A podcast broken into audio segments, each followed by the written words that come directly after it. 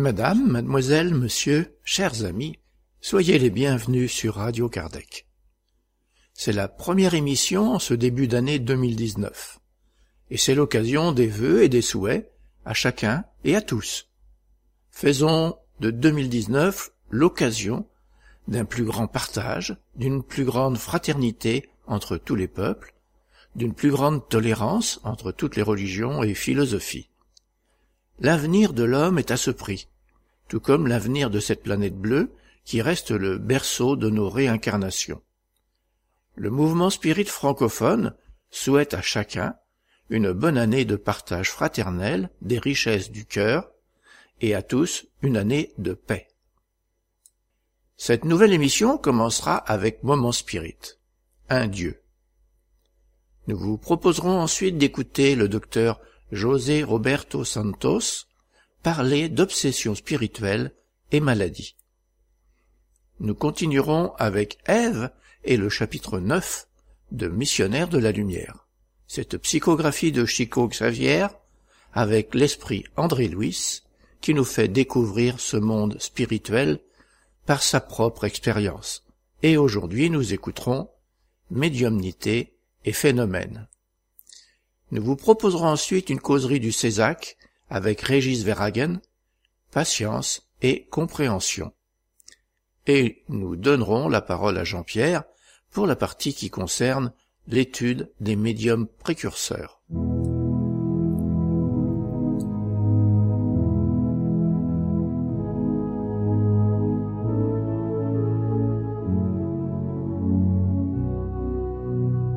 Chers auditeurs, nous allons commencer en diffusant un texte du projet Moment Spirit, une production de la Fédération Spirit du Paraná, au Brésil.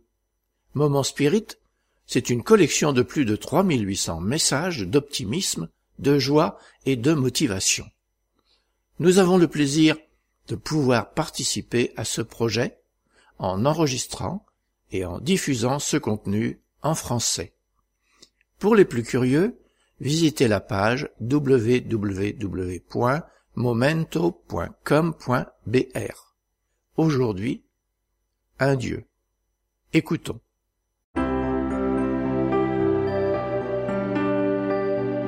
Et maintenant à l'antenne, Moment Spirit, le programme qui amène le spiritisme dans votre demeure.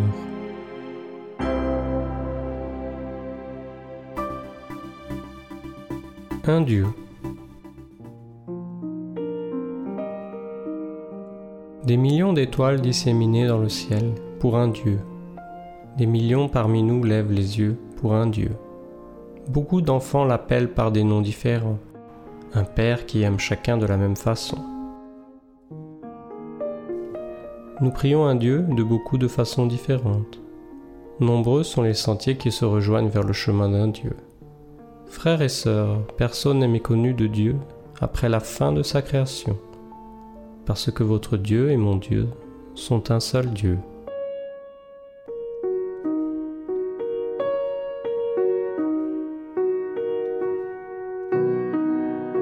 Ces vers sont la traduction libre d'une chanson de la chanteuse Barbara Streisand. Il est remarquable d'observer comment tant de chanteurs dans le monde font référence à Dieu le Créateur.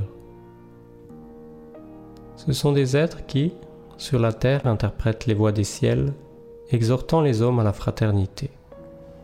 En vérité, beaucoup de ceux qui se disent religieux s'enferment dans leurs croyances et excluent de l'amour de Dieu les autres êtres humains. Et cependant, il n'y a qu'un seul Dieu. Un Dieu qui nous a tous créés, qui nous aime, peu importe la façon dont il est ou pas révéré. Un Dieu qui sait que chacun de ses fils est dans un stage d'évolution distinct.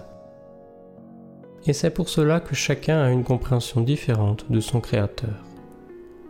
Sommes-nous, les petits êtres de la création, qui nous hissons sur les grandeurs et créons des exclusivités, ceux qui préférons les préjugés et font le choix de ceux qui doivent ou pas recevoir l'héritage de l'univers? Sommes-nous les hommes qui se dissocient par les religions alors qu'elles devraient en vérité nous unir? Parce que finalement, nous souhaitons tous le bonheur. Tous nous souhaitons atteindre le niveau du Père, du Créateur, Tous espérons un endroit de paix et d'amour, un paradis. Et les religions existent exactement pour nous montrer le chemin pour un tel destin. Dieu est un tout, créateur de l'univers que nous découvrons petit à petit en s'extasiant. Il est le Père des êtres créés à son image et ressemblance.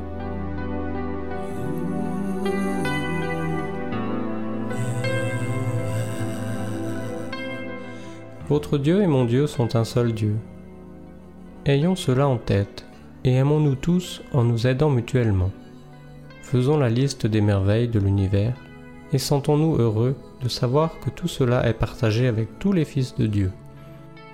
Les fils de cette terre, de notre système solaire, fils qui vivent dans des dimensions inimaginées par nous, non connues de notre science.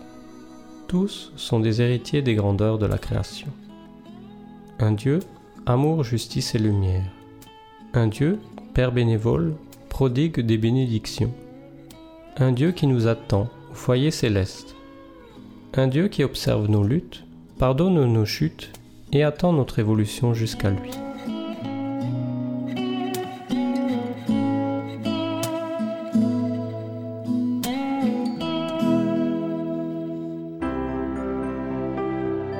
Ainsi se termine un autre épisode de Moment Spirit offert par livraria mundo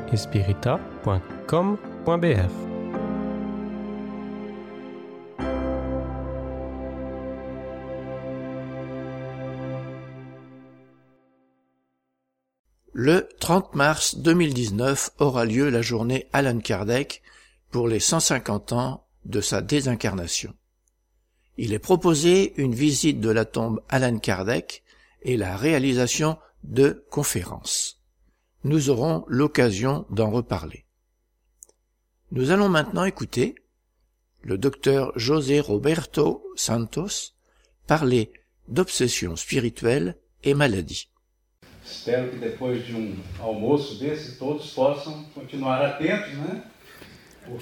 Bonjour à tous, j'espère qu'après ce déjeuner, chacun de vous pourra quand même euh, rester attentif. parce que dans cette séance d'obsession, celui qui dort, il court le risque d'être obsédé. Si c'est bon. Je vais parler d'un cas é, ocorrido na nossa Associação Médico Espírita do Estado do Espírito Santo. Qui s'est produit dans notre association de médecins spirites de l'État de, de Espírito Santo. A Associação Médica do Estado do Espírito Santo foi a terceira associação médico espírita do Brasil. Cette association était la troisième au Brésil. Foi criada em 1992. Elle a été créée en 1992 após a criação da Associação Médico Espírita de São Paulo e de Minas Gerais. Après la création des associations de médecins spirites de São Paulo et de Minas Gerais. Hoje nós temos mais é, 65 associações no Brasil, médicos Et aujourd'hui nous avons 65 associations de médecins spirites au Brésil.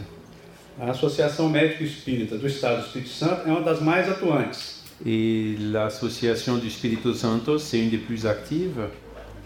Nós temos vários trabalhos que a gente faz. Il y a plusieurs euh, travaux qui, travaux qui sont réalisés. Um deles é a nossa reunião mediúnica. Et l'une d'elles, c'est notre réunion médiumnique. Além disso, nós temos reuniões públicas semanais. En plus de ça, il y a des réunions publiques hebdomadaires. Um grupo que trabalha com suicídio. Un groupe qui travaille sur le suicide. Um grupo que trabalha com dependência química. Un groupe qui travaille avec les, la dépendance chimique. Na qual eu sou o coordenador de laquelle je suis coordinateur. Um grupo que trabalha com mulheres que estão prestes a abortar, que lá a gente chama de Sim à Vida. Un groupe qui qu'on appelle Oui à la vie euh, auprès de femmes qui sont sur le point de, de vouloir avorter. E um, um grupo de visita hospitalar, capelania hospitalar. Et un groupe d'aumôniers de visite d'hôpital. E um grupo agora que estuda o ectoplasma, que vai começar a fazer trabalhos práticos. Et maintenant un nouveau groupe euh, qui, qui réalise des travaux pratiques et pour étudier l'ectoplasme. Esse caso que eu trago é da nossa reunião mediúnica. Et ce cas que je vous présente aujourd'hui, il vient de notre réunion médiumnique. No segundo ano de fundação. La deuxième da, année après sa fondation. Da associação em 1993. En 1993. Onde a gente fazia reunião pública e depois a reunião mediúnica. on faisait les réunions publiques et ensuite elles étaient suivies de réunions médiumniques. É um caso que a família trouxe de um adolescente C'est le cas apporté par une famille d'un adolescent que estava internado no Hospital das Clínicas, qui était un- euh, interné à l'hôpital euh, de la clinique, ouais. universitário, né, do, l'hôpital universitaire. de Vitória, do Espírito Santo, de la ville de Vitoria au Espírito Santo, um jovem que estava com problemas intestinais. D'un jeune qui avait des problèmes intestinaux, após várias cirurgias, même après plusieurs euh, opérations. estava com um estado bastante é, grave, Son état était très grave, desnutrição importante euh, malnutrition importante, e que não respondia a nenhum tratamento. et il ne répondait à aucun traitement. É, as fotos são ilustrativas, não Le- são do caso em si. Tá? Les photos sont illustratives, elles correspondent pas à ce cas précis. Eu vou ler em português, depois o Charles lê em francês. Em 2 de fevereiro. Ah, é, FLS, 15 anos, masculino, residente em Viana, que é um município da Grande Vitória, Estado do Espírito Santo, Brasil.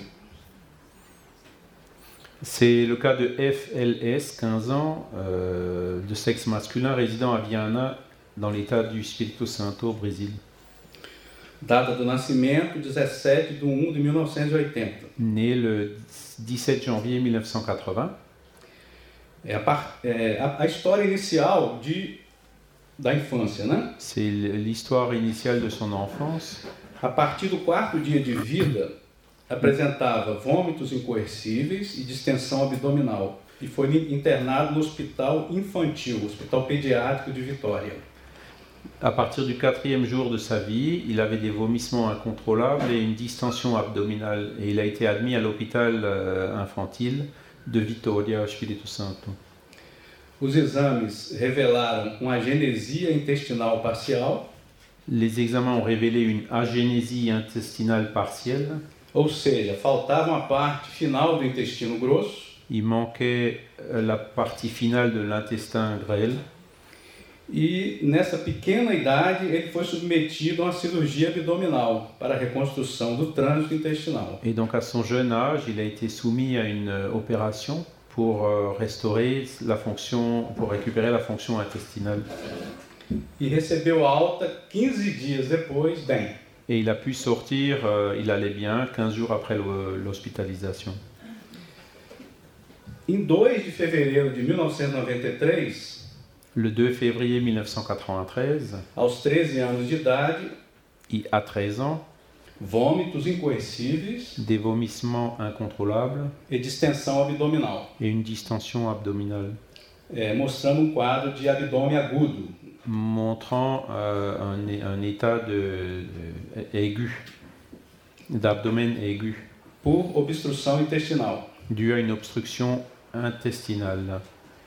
Ele foi submetido a uma cirurgia que a gente chama de laparotomia exploradora, Il a été soumis à une opération qu'on appelle une laparotomie, laparotomie exploratoire, é, onde o, a parede abdominal é aberta pelo cirurgião où le chirurgien ouvre euh, l'appareil abdominal e foi executada a liberação de bridas e aderências intestinais. avec libération de brides et d'adhérence intestinale. Após essa cirurgia, Après cette opération, ele foi submetido a mais sete cirurgias posteriores il en a eu sept autres postérieurement, por complicações. euh, liées à des complications. Em 27 de fevereiro, Le 27 février, nova laparotomia une nouvelle laparotomie por provável quadro de infecção intestinal, euh, liée à une probable infection intestinale, febre elevada persistente. Fièvre élevée persistante, e a abertura da cavidade abdominal revelou uma peritonite difusa, et l'ouverture de la cavité abdominale a révélé une péritonite diffuse, ou seja, uma infecção generalizada do peritônio. une infection généralisée du péritoine.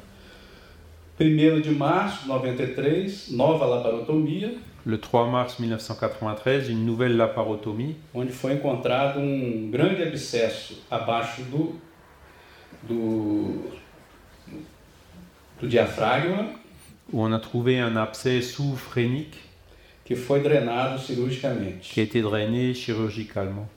No dia 3 e 5 de março, Le 3 et le 5 mars, nova cirurgia para lavar a cavidade abdominal. une nouvelle chirurgie pour laver la cavité abdominale.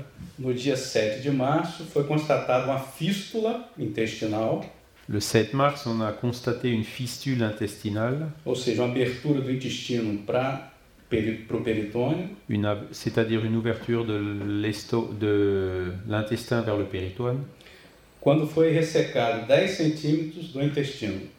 Avec une résection de 10 cm de la boucle intestinale. E no dia 12 foi feita uma confecção de uma ileostomia, Et là, le 12 mars, on a préparé une iléostomie que é a exposição do intestino para fora qui est donc euh, exposé La l'intestin vers euh, l'extérieur de, la- de- de la paroi. E no dia 24 de março foi, foi feita uma toracotomia intercostal esquerda, Et le 24 mars a été réalisée une thoracotomie intercostale gauche para a drenagem de um empiema pleural, quer dizer, uma infecção na pleura. pour le drainage d'un empyème pleural, une infection de la plèvre. Ele permaneceu internado durante meses, Il a donc été hospitalisé pendant des mois, evoluindo em estado grave, com desnutrição, anemia e quadro infeccioso resistente aos antibióticos. dans un état grave, souffrant de malnutrition, d'anémie et d'infections résistantes aux antibiotiques. Ele não conseguia absorver os alimentos. Il n'arrivait plus à absorber les aliments, Estado de desnutrição importante. un état de malnutrition im- important. E já estava desenganado pela medicina. Et la médecine ne, lui donnait plus de chance de survie Isso num hospital universitário. à l'hôpital universitaire. No início de agosto de 93, Au début du mois d'août en a 1993, família procura ajuda numa casa espírita, num grupo espírita. la famille a demandé de l'aide à un groupe spirit E através do Dr. Indoval Morelli, et c'est par l'intermédiaire du docteur Indoval Morelli, que era membro da Associação Médico Espírita, qui était membre de l'association de médecins spirit, ele trouxe esse caso para o grupo il, nous a, da AMS. il a donc apporté ce cas, euh, soumis ce cas au groupe médiumique de l'AMS. Os familiares encontravam desesperados e desesperançosos Les membres de la famille étaient désespérés et en désespérance em relação ao quadro que o paciente apresentava, devant la situation du patient, pois que apesar de todos os recursos terapêuticos parce qu'en dépit de toutes les ressources thérapeutiques e do esforço da equipe médica et des efforts du personnel médical que o acompanhava, qui l'accompagnait, seu estado era cada vez mais grave e debilitante. son état était toujours plus grave et débilitant. Após contato com a equipe médica do Hospital das Clínicas, Après avoir contacté le personnel médical de l'hôpital euh, universitaire, foi solicitada a permissão e a autorização il a été demandé l'autorisation et euh, la permission para fazer o acompanhamento espiritual do paciente. pour faire l'accompagnement spirituel du patient. No dia 19 de agosto, Le 19 août, às 18 horas, foi realizada a primeira visita por uma equipe da Associação Médica. La première visite a été réalisée par une équipe de l'association de médecins spirit e visualizado um quadro grave sobre todos os aspectos, qui a donc euh, une situation grave a été visualisée sous tous les aspects. Físico e espirituais. physiques et spirituels. Em reuniões mediúnicas da AMES, Pendant les réunions médiumniques de l'association de médecins spirit, na sede da Federação Espírita, à- au siège de la fédération spirit, fomos informados pelos mentores espirituais. Les guides spirituels nous ont informés que o paciente estava tendo a oportunidade de resgatar débitos passados, que le patient avait l'opportunité de racheter des dettes du passé, em função de ter sido em encarnação anterior. Vu que dans, sa, dans son incarnation antérieure, um traficante de escravos da África para o Brasil, Il avait été un trafiquant d'esclaves d'Afrique vers le Brésil em navios negreiros, sur des navires négriers, quando deixava escravos morrerem de fome e sede laissant mourir de faim et de soif des esclaves nos porões dos navios à espera de mercado. dans les cales des navires en l'attente d'un marché, du marché. Este processo de resgate Ce processus de rachat teve início no período da fecundação, a commencé pendant la période de fécondation, quando seu perispírito foi manipulado, quand son père-esprit a été manipulé, repercutindo na agenesia do intestino. euh, et ce qui s'est reflété dans l'agénésie de l'intestin. Agora, no processo atual, Et maintenant, dans le processus actuel, é, nessa internação né, hospitalar, pendant son admission à l'hôpital euh, dans les, les semaines qui avaient précédé, havia muitos espíritos cobradores. il y avait toute une série, beaucoup d'esprits qui, qui euh, voulaient euh, demander des comptes, vítimas do passado, qui avaient été ces victimes du passé, que se utilizavam de outros espíritos. Qui utilisaient d'autres esprits. Iniciados na magia initiés à la magie. Para manipular o centro gástrico do paciente, pour manipuler le centre gastrique du patient, aumentando a peristalse, augmentant le péristalisme, ou seja, o ritmo intestinal, c'est-à-dire le rythme intestinal, e dificultando a absorção de alimentos, et rendant plus difficile l'absorption des aliments. inclusive adulterando a composição química dos antibióticos. Et ils ont même modifié la composition chimique des antibiotiques. A partir dessas informações, Sur la base de cette information, foi instituído o tratamento espiritual, a été établi un traitement spirituel que constituiu de se constituait de passes magnéticos no leito hospitalar, passe magnétique sur son lit d'hôpital, ingestão de água fluidificada, euh, prise d'eau fluidifiée, magnétisée, reuniões de desobsessão réunion de désobsession que eram realizadas na, na AMES e no grupo espírita. qui était réalisée à l'association de médecins spirites et aussi dans le groupe Spirit, E a orientação familiar para realizar o culto, culto no lar et le, le- le conseil aussi de la famille de réaliser euh, des prières au foyer, dans leur foyer, e participar das reuniões públicas da casa et de participer aux réunions publiques euh, des centres spirites. Com este tratamento complementar, Avec ce traitement complémentaire, o paciente começou a melhorar. le patient, l'état du patient avait commencé à s'améliorer. Progressivamente. Progressivement. E recebeu alta em 23 de outubro, et il est sorti de l'hôpital le 23 octobre, ainda com a ileostomia, aquela bolsinha ali que vocês estão vendo ali. toujours avec l'iléostomie qui est ce, ce- ce petit sac que vous pouvez voir sur la photo.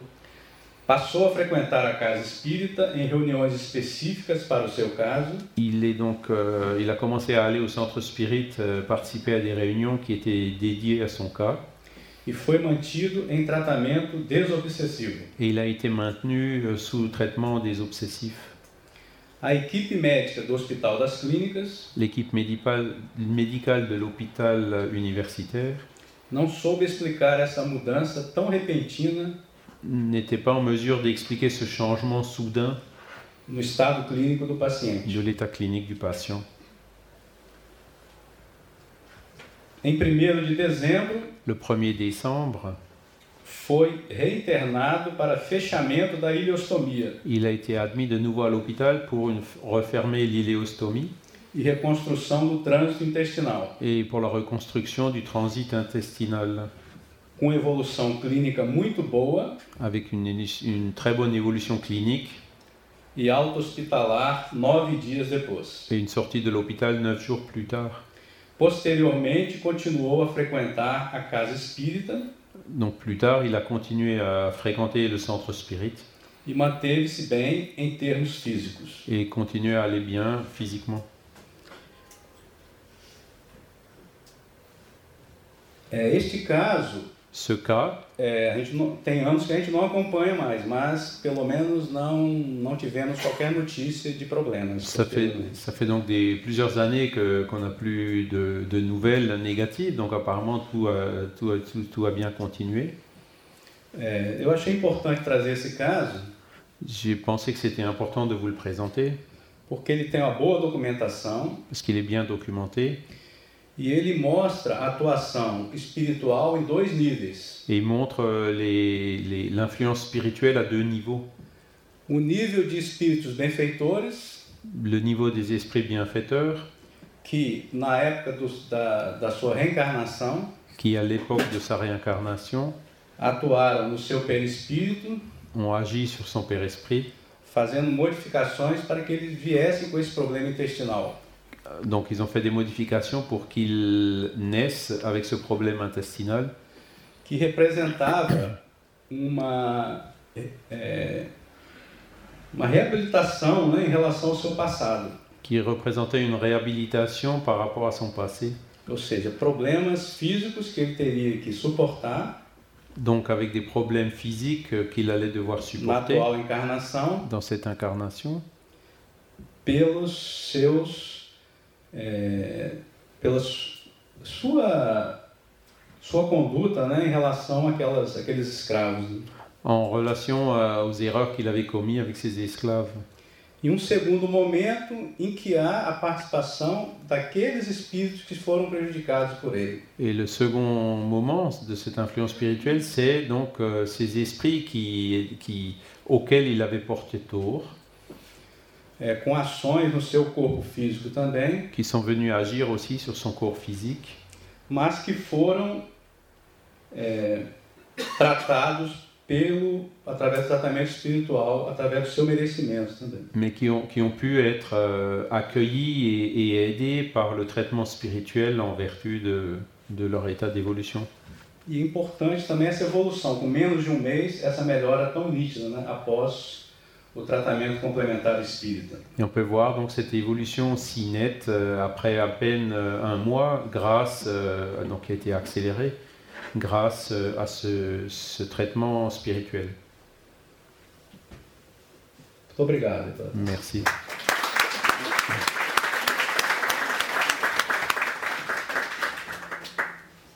Agora tem que achar o meu aqui.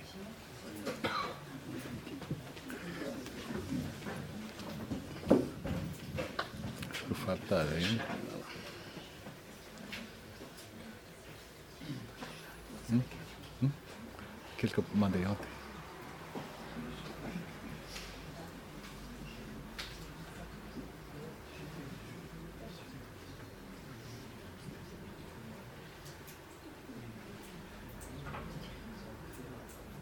Isso. Comment il s'appelle Obsession spirituelle.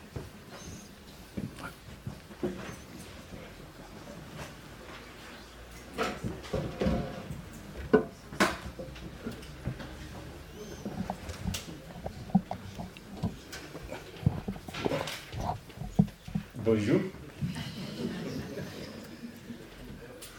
Obsessão espiritual é sempre a ação constrangedora que o espírito mal exerce sobre outra pessoa.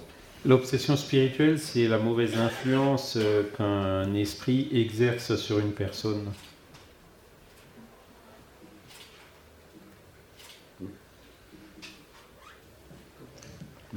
O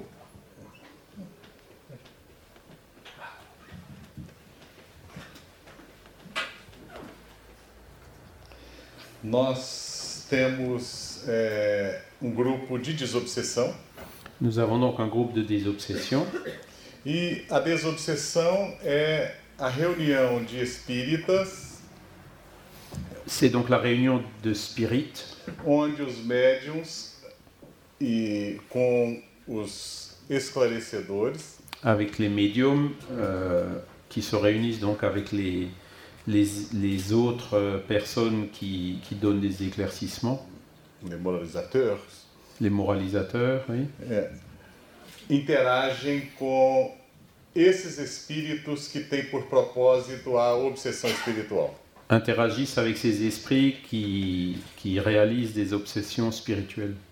Nosso grupo se reúne há mais de 30 anos no Instituto de Medicina do Comportamento Eurípides Barçanufo. Notre groupe se réunit depuis plus de 30 ans euh, à l'Institut de, Medicina, De medicina do, com- do du comportement Euripide Barzanulfo. Nós nos apelidamos de Grupo das Terças. Nous- on s'app- Ça s'appelle le groupe des mardis. Nós nos reunimos todas as terças-feiras, 19h30. On se réunit tous les mardis à 19h30.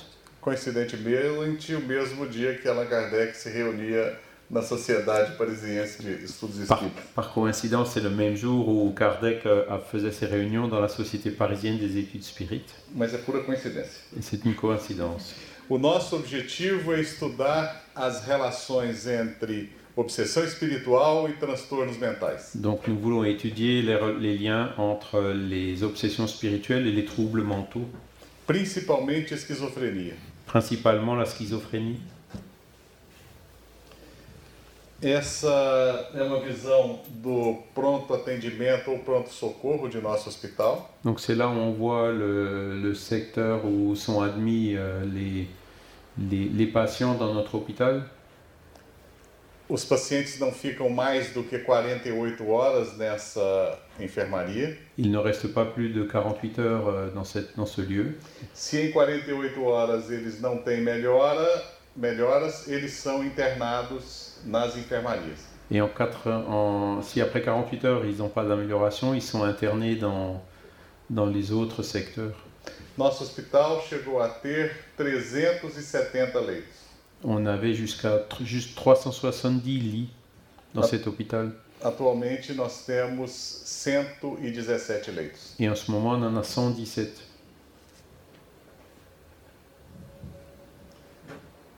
CJ tinha 42 anos à época da sua internação.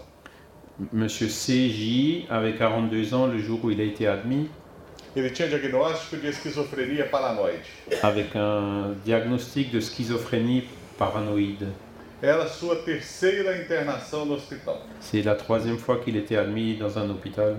E ele foi encaminhado para o nosso grupo através de seu médico psiquiatra com um alerta: possessão espiritual. Por favor, cuidar do caso. Et c'est donc son médecin psychiatre traitant qui l'a envoyé chez nous avec un message d'alerte. Attention, c'est une possession spirituelle euh, à traiter. O, esse paciente tinha um- uma história muito interessante. O transtorno mental dele se manifestava de uma forma muito interessante. Son trouble mental de ce patient se manifestait d'une façon assez intéressante. Após 20 dias usando medicação, ele não obtivera resposta alguma. Après 20 jours de médicaments, il n'y avait aucune réaction. E ele sempre se dizia perseguido por diversas pessoas. Et il affirmait toujours qu'il était persécuté par diverses personnes. Nós pedimos então que o psiquiatra o mantivesse internado até que obtivéssemos uma resposta no nosso grupo de desobsessão. Nous avons demandé au psychiatre de le maintenir à, à l'hôpital pendant le travail de notre groupe de désobsession. O que é interessante é que após a quarta sessão manifestou-se um espírito. Et c'est à la quatrième séance médiumnique que l'esprit s'est manifesté. E esse espírito dizia: Eu sou ele e ele é eu. Et l'esprit disait, je suis lui et lui c'est moi. Nós estamos juntos há muito tempo. Nous sommes ensemble depuis longtemps. Se vocês tentarem nos separar, ele irá morrer. Si vous essayez de nous séparer, il va mourir. À época eu me lembro que eu disse a ele: por que você está preocupado se ele vai morrer se você já está morto? Et je me rappelle qu'à l'époque, je lui avais dit, mais pourquoi est-ce que tu t'inquiètes s'il va mourir si toi tu es déjà mort? Se você já conhece a imortalidade Si tu connais déjà l'immortalité e ainda está preso, et tu es encore attaché, enfermé, é porque de alguma forma você quer continuar vivo no corpo, c'est parce que d'une certaine façon, tu veux rester vivant dans un corps, no corpo do seu amigo. dans le corps de ton ami. E ele então disse que usava daquele paciente como um esconderijo. Et donc il avait dit qu'il utilisait ce patient comme une cachette. E ele dizia: Deus não foi justo comigo, Dieu, il disait que Dieu n'a pas été juste avec lui, porque ele está escondido no corpo de carne. parce qu'il est caché dans un corps euh, de chair. Mas eu estou livre no espaço. Mais moi, je suis libre dans l'espace. Eu escuto as vozes daqueles que nós dois perseguimos. J'entends les voix de ceux que nous deux avons persécutés. E ele contou uma história interessante. Et il nous a raconté une histoire intéressante. No período da noite de São Bartolomeu, À l'époque de la nuit de la Saint-Barthélemy, algumas semanas que, que se passaram após a noite de São Bartolomeu, quelques semaines plus tard, eles utilizavam de uma vantagem por conhecerem alguns oficiais. Ils utilisaient le privilège de connaître certains officiers. E denunciaram vários vizinhos católicos como se fossem huguenotes. Et ils, ils ont, désign- ils ont euh, dénoncé plusieurs voisins catholiques comme si c'était des huguenots, apropriando-se dos bens desses vizinhos, et ils se sont appropriés des biens de ces voisins. dividindo com os oficiais que eles conheciam. Et donc ils l'avaient partagé avec les officiers qu'ils connaissaient. Após a calmaria que ocorreu é, da noite de São Bartolomeu, quando chegou a calmaria após os conflitos, Quand les événements après les conflits s'étaient un peu accalmés, eles tinham uma posição importante na comuna onde moravam. ils, ils avaient acquis une euh, position importante dans la ville où ils habitaient. Não eram apenas sócios, C'était pas seulement des associés, mas eram irmãos de crime. mais c'était des, des frères euh, dans le crime. Durante anos após a morte de ambos, Et quel- pendant plusieurs années après leur mort, de- des deux, eles ouviam a- as vozes dos que foram por eles acusados, et ils ont entendu les voix de ceux qu'ils avaient accusés, que cobravam justiça pelos atos que os dois irmãos cometeram. qui réclamaient la justice suite aux actes que ces deux frères avaient commis. E ele nos disse que ambos sofreram muito no mundo espiritual. A dit que les deux avaient beaucoup souffert dans le monde spirituel. Nosso paciente foi mais fraco, Notre patient était le plus faible porque ele teria se arrependido parce qu'il se serait euh, repenti de uma forma sincera sincèrement e conseguiu reencarnar-se. et il a réussi à se réincarner. O seu sentimento de culpa era muito grande. Son sentiment de culpabilité était très grand E é o que a gente observa como predominante nos pacientes com esqui- com esquizofrenia. et c'est ce qu'on s'aperçoit comme euh, état prédominant chez ce genre de patient.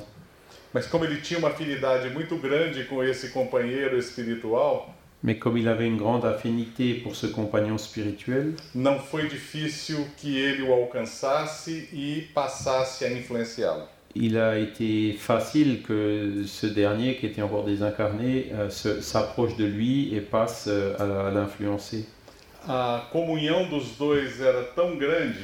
communion entre eux était si grande que após três reuniões o mesmo espírito se manifestou.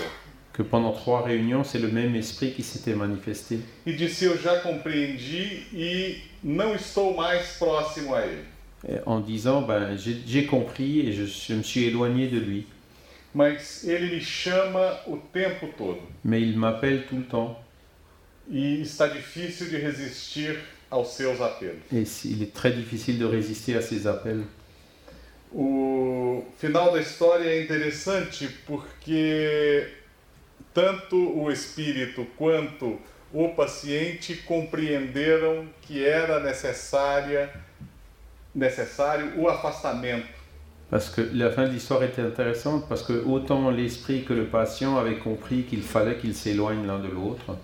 A resposta do paciente aos medicamentos após a desobsessão foi magnífica. Et la- les médicaments, après la désobsession, ont, ont- ont eu un... euh, la réaction était très bonne, quoi. Ele, Un Ben- effet très. Ele permanece com o diagnóstico de esquizofrenia, le, le diagnostic de schizophrénie a été maintenu. faz uso de medicamento, Il utilise toujours des médicaments, porém ele formou-se em engenharia mecânica, mais il a réussi à se diplômer en ingénierie mécanique, mesmo depois de mais velho, même plus âgé. e trabalha como consultor para a manutenção de equipamentos industriais. Et il travaille comme consultant pour la maintenance d'équipements industriels. O que é interessante nesse caso, como muitos outros que nós eh, atendemos no hospital, Ce qui est intéressant de ce cas, comme beaucoup d'autres euh, que- auxquels nous avons fait face à l'hôpital, é que a obsessão espiritual ela pode ocorrer a qualquer momento, interferindo na evolução das doenças mentais. c'est que l'obsession spirituelle peut se produire à tout moment et avoir une influence sur les troubles mentaux. Porém, algumas vezes a obsessão espiritual pode sim- simular uma doença mental. Et l'obsession spirituelle peut même parfois simuler euh, un trouble mental. Nosso querido amigo hoje espírito Geraldo, Notre cher ami, aujourd'hui désincarné Geraldo, ele esteve internado durante mais de um ano em hospital psiquiátrico. a été pendant plus d'un an interné dans un hôpital psychiatrique. Ele tinha uma psicose não definida. Il avait une psychose indéfinie. Por vezes ele achava que era um índio e subia ao telhado das casas. Parfois, il pensait qu'il était un Indien, il grimpait sur le toit des maisons. Por outras vezes ele escondia-se debaixo das camas. D'autres fois, il se cachait sous les lits.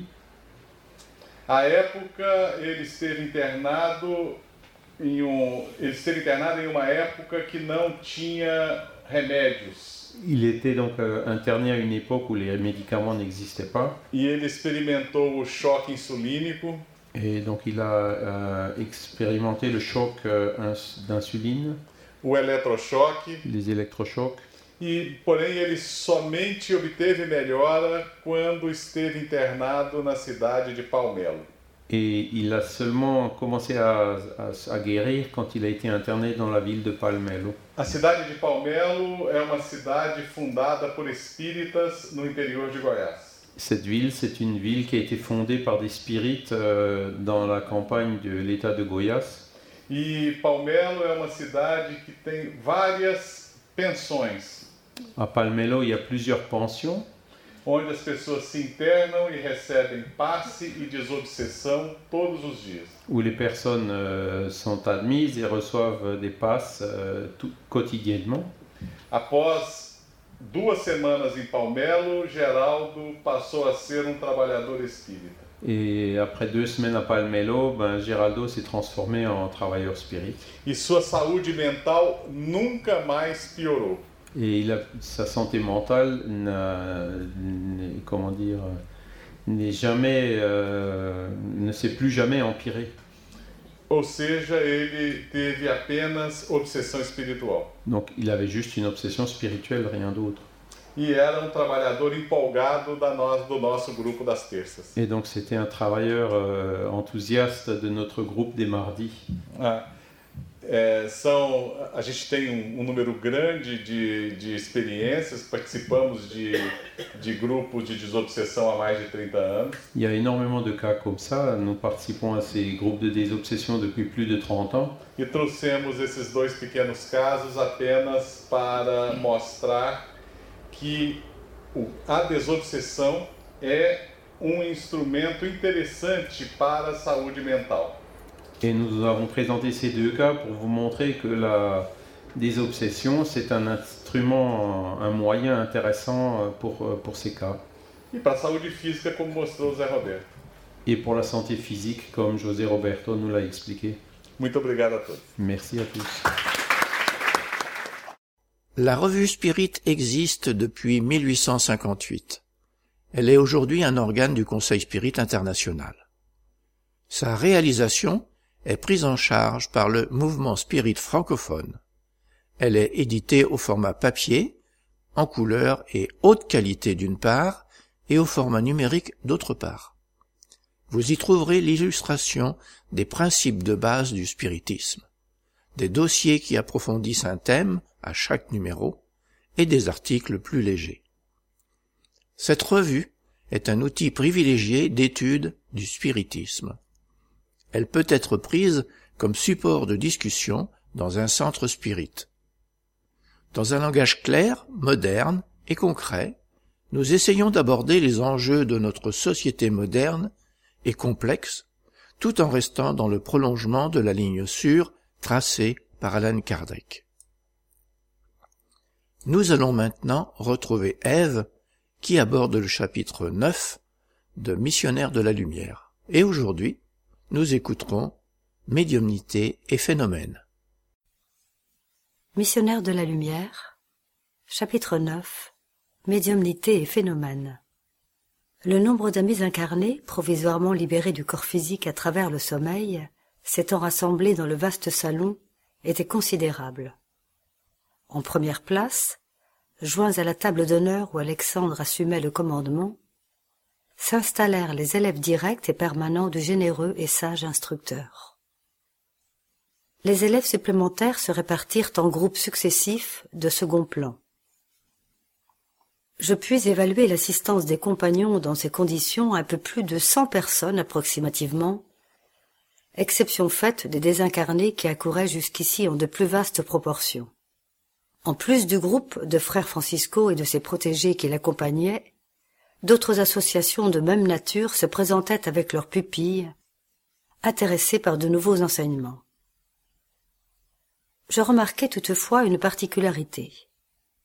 Seuls les apprentis engagés avec Alexandre pouvaient rapporter leurs doutes, demandes et requêtes, non pas verbalement, mais par le biais de consultations qui leur étaient préalablement transmises avant le début de la dissertation. Répondant à ma curiosité, Sertorio, qui était resté à mon côté, m'expliqua avenant. Il y a de nombreuses écoles de ce genre pour les incarnés qui se disposent à profiter des moments de sommeil. Il est naturel que le droit d'interroger revienne aux disciples permanents de tel ou tel secteur. Comme nous le voyons, il n'y a pas de préférence. Il s'agit d'une question d'ordre des services, et de plus, les apprentis qui éventuellement se présentent auront d'autres droits le moment venu dans les centres auxquels ils appartiennent. Satisfait par ces éclaircissements, je demandai. Quel est le thème de la nuit? Y a-t-il un programme préétabli? Il y a toujours un plan organisé pour le travail, répondit-il. Malgré tout, les thèmes sont improvisés par Alexandre, des réceptions, des demandes et des consultations des habitués. L'orienteur examine attentivement les questions soulevées par la majorité et fournit des enseignements de manière à traiter en même temps les sujets concernant une minorité d'intéressés. Et savez-vous quel sera le thème provoqué par la majorité des apprentis cette nuit? Je crois qu'il se réfère à la médiumnité et au phénomène en général. Ensuite, le compagnon, avec une gentillesse particulière, m'invita à intégrer dans l'assemblée l'équipe des auxiliaires de l'instructeur dévoué qui s'était rendu à la tribune afin de commencer les services éducatifs. Plus que jamais, son visage vénérable et imposant se mettait en valeur, irradiant une lumière qui lui était propre, Alexandre dominait la réunion des travailleurs et d'étudiants, non par le magnétisme absorbant des orateurs passionnés, mais par sa bonté simple et sa supériorité sans prétention. Toutes les attentions étant centralisées sur lui, il débuta son exposé par une prière au Seigneur, en le suppliant d'accorder le don de la compréhension à l'auditoire et que ce dernier le comprenne. Pareille prière pour moi était une chose touchante et nouvelle, totalement spirituel et sans la moindre trace de personnalisme. Cependant, plus il cherchait à être impersonnel en s'affirmant comme un simple instrument de la volonté de Dieu, plus il devenait avec évidence à mes yeux un véritable exposant de sagesse, d'humilité, de prudence, de fidélité, de confiance et de lumière. L'émouvante prière terminée, il commença à parler en s'adressant aux auditeurs avec des paroles fermes et directes. Frères, en poursuivant nos travaux, nous commenterons aujourd'hui vos demandes d'orientation médiumnique face aux difficultés qui se présentent dans la lutte de chaque jour et que vous considérez comme des obstacles de nature psychico-physiologique. Vous désirez des réalisations généreuses dans les domaines de la révélation supérieure. Vous rêvez de conquêtes glorieuses et de réalisations sublimes. Mais il faut corriger vos attitudes mentales relatives à la vie humaine. Comment planifier des constructions sans base légitime? Comment atteindre les objectifs sans s'occuper des principes? La foi ne se réduit pas à de simples amoncellements de promesses brillantes. Et l'ensemble des anxiétés oppressantes qui possèdent vos cœurs ne peut signifier d'aucune manière la réalisation spirituelle proprement dite. L'édification du règne intérieur éclairé par la lumière divine réclame un travail persistant et serein ce ne sera pas seulement par des paroles que vous érigerez les temples de la foi vive. Comme c'est le cas dans les modestes services de nature terrestre, il est nécessaire de choisir le matériel, les efforts à acquérir, les plans préalablement décidés, les applications nécessaires, l'expérimentation de la solidité, les démonstrations d'équilibre, la fermeté des lignes, l'harmonie des ensembles et la perfection dans la finition sont indispensables. Alexandre fit une légère pause, fixa attentivement l'assemblée, comme s'il lui transmettait de vigoureuses ondes de magnétisme créateur, et poursuivit. Ici se réunissent de nombreux frères qui prétendent développer les perceptions médiumniques. Toutefois, ils attendent de simples expressions des phénomènes en supposant par erreur que les forces spirituelles demeurent circonscrites dans un pur mécanisme de forces aveugles et fatales, sans une quelconque influence de préparation, de discipline et de constructivisme.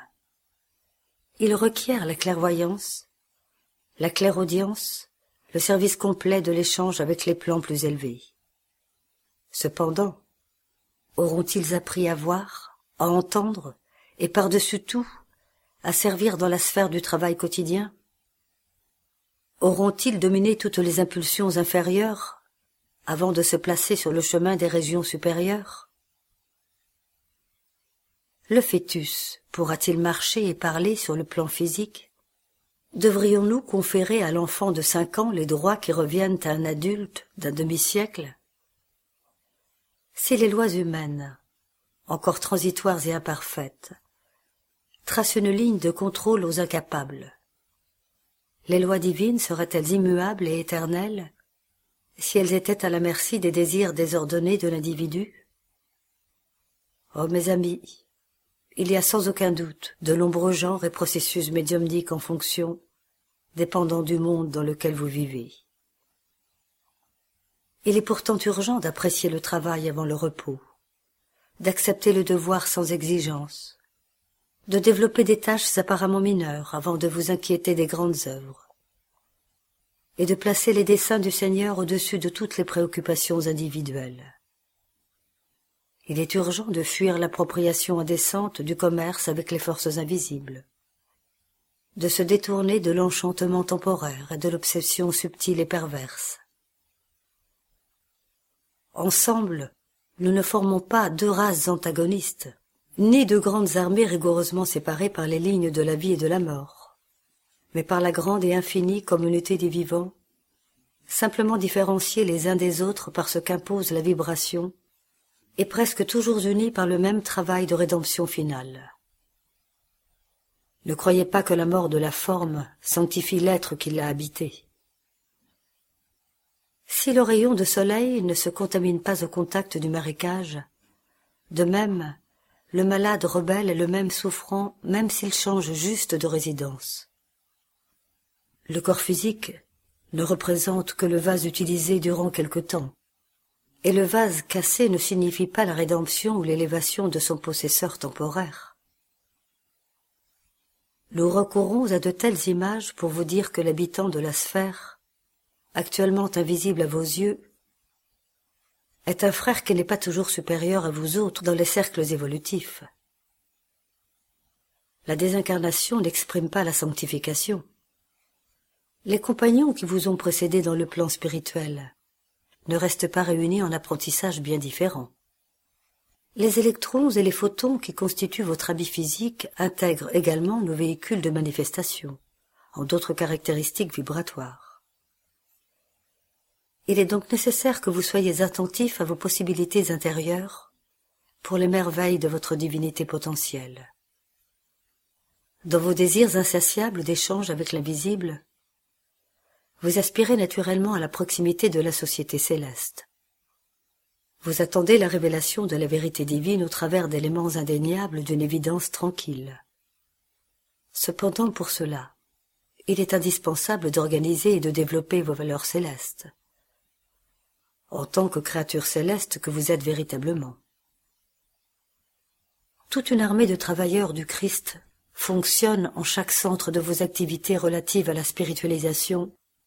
Il vous convoque au sentiment illuminé au département supérieur de la vie intime. Toutefois, votre tendance à matérialiser toutes les expressions de l'esprit, en oubliant de spiritualiser la matière, est encore très forte. Vous sollicitez la lumière avec persévérance, presque toujours dans les ombres. Vous proclamez le bonheur et semez la souffrance. Vous demandez l'amour et incitez à la séparation. Vous cherchez la foi et allez jusqu'à douter de vous-même. La possibilité d'échanger des émotions avec les sphères invisibles qui vous entourent ne représente en aucune façon la réalisation spirituelle indispensable à l'édification divine de chacun de nous, parce que le problème de la gloire médiumnique ne consiste pas à être un instrument d'intelligence déterminée, mais à être un instrument fidèle de la divinité. Pour que l'âme incarnée effectue pareille conquête, il est indispensable qu'elle développe ses propres principes divins. Le gland deviendra potentiellement le chêne. La poignée de semences minuscules sera le champ de blé de demain. Le germe insignifiant sera en peu de jours l'oiseau puissant traversant de grandes étendues. Alexandre parlait à chaque fois de manière plus captivante et belle. D'en haut jaillissaient jusqu'à son front des fils irisés de brillante lumière. La médiumnité, poursuivit-il, en transportant nos cœurs, constitue un moyen de communication, et Jésus lui-même nous affirme Je suis la porte. Si quelqu'un entre par moi, il sera sauvé. Il entrera et il sortira, et il trouvera un pâturage. Par quelle audace incompréhensible Imaginez-vous la réalisation sublime sans vous attacher à l'esprit de vérité, qui est le Seigneur lui-même Écoutez-moi, mes frères. Si vous vous disposez au service divin, il n'y a pas d'autre chemin que celui emprunté par le Christ qui détient l'infinie lumière de la vérité et l'inépuisable source de vie. Il n'y a pas d'autre porte à la médiumnité céleste à l'accès à l'équilibre divin auquel vous aspirez dans le sanctuaire caché du cœur. C'est seulement à travers lui, en vivant ces leçons sublimes, que vous obtiendrez la liberté sacrée d'entrer dans les domaines de la spiritualité et d'en sortir en conquérant le pain éternel qui vous rassasiera pour toujours. Sans le Christ, la médiumnité est un simple moyen de communication et rien de plus qu'une simple possibilité d'information comme tant d'autres, dont peuvent s'emparer également ceux qui sont enclins à semer les troubles, en multipliant ainsi les proies malheureuses. Souvenez-vous, malgré tout, que la loi divine n'a jamais accepté la captivité pas plus que l'esclavage. Oubliez-vous la parole divine que Christ a prononcée Vous êtes des dieux À l'énoncé de cette ultime phrase, l'orienteur prit une attitude bien différente. Il me sembla qu'en son thorax s'était allumée une lumière sublime, légèrement bleutée, lumière qui nous envoyait à tous des rayons d'une exprimable allégresse. Ses cheveux à présent ressemblaient à des fils de soleil d'apparence saphirine. Son regard devenait plus intense et plus profond, et nombre d'entre nous, désincarnés et incarnés, pleurions de reconnaissance et de joie, touchés d'une exprimable émotion. Après un court intervalle, notre affectueux et sage instructeur continua. Ô mes amis, la persistance dans la condition de l'animalité vous perturbe. Vous êtes la couronne spirituelle sur la face de la terre, car vous avez été récompensés par le Seigneur de l'univers. Le flambeau resplendissant du raisonnement fait luire le sanctuaire de vos consciences. Le sublime vous invite au dépassement de soi. Des frères plus âgés vous invitent à la convivialité du Père. Cependant, vous cherchez à perdurer volontairement dans la faune de l'irrationalité primitive. Dans le champ vibratoire de l'esprit humain, le venin des vipères ingrates se ressent encore, tout comme l'instinct des loups insatiables, les perfidies des renards, l'impulsion sanguinaire des tigres voraces, la fierté et l'orgueil des lions. Ne croyez pas que de tels attributs ne sont simplement que des caractéristiques du corps mortel. Ce sont des qualités que l'esprit conserve en lui, en oubliant les patrimoines divins. Or, la mort physique surprend les individus dans l'attitude qu'ils ont cultivée. Les plans de vibration se modifient, mais l'essence spirituelle est toujours la même d'où l'enchevêtrement de manifestations inférieures dans les sphères médiumniques de vos activités. En de nombreuses occasions, au lieu de cultiver les qualités positives de se réaliser avec Jésus, vous demeurez dans l'intéressement mesquin de la compétition humaine, dans des centres fugaces de pure sensation. En proie d'énormes équivoques dans les cercles du développement médianimique, vous croyez qu'il est possible de vaincre la lourde nomination des vibrations grossières, cristallisées par la viciation de nombreux siècles, par la seule force du mouvement mécanique des cellules matérielles. Sans une quelconque préparation, vous tentez de franchir les limites vibratoires en invoquant les pouvoirs invisibles de n'importe quelle nature pour l'entraînement des forces psychiques, comme l'homme insouciant qui exigerait des conseils au hasard. Au milieu de la foule, en oubliant que tous les passants de la voie publique ne demeurent pas en condition de faire le bien, d'orienter et d'instruire.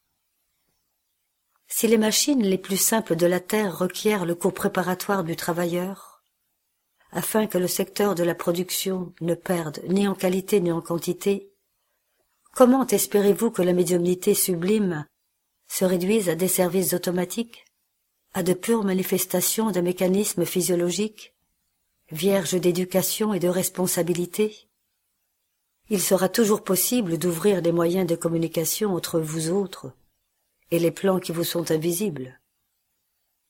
Mais n'oubliez pas que les affinités sont des lois fatales de leur réunion et d'intégration dans les royaumes infinis de l'esprit.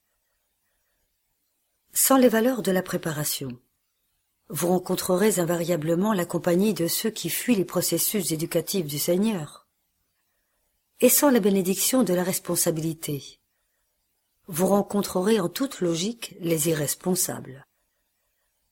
Vous objectez que le phénomène est indispensable dans le champ expérimental des conquêtes scientifiques, que l'inhabituel doit être appelé à favoriser de nouvelles convictions? Cela dit, nous sommes parmi les premiers à reconnaître que vos chemins à la surface se divisent en phénomènes merveilleux. Avez-vous déjà résolu par hasard le mystère de l'intégration de l'hydrogène et de l'oxygène dans la goutte d'eau? Vous expliquez-vous tout le secret de la respiration des végétaux? Par quelle disposition de la nature la ciguë qui tue verdoie aux côtés du blé qui nourrit? Que dites-vous de la tige épineuse de la terre qui offre la fleur, tel un gracieux flacon de parfum céleste? Avez-vous résolu tous les problèmes biologiques des formes physiques qui peuplent la planète parmi les diverses espèces? Quelle est votre définition du rayon de soleil?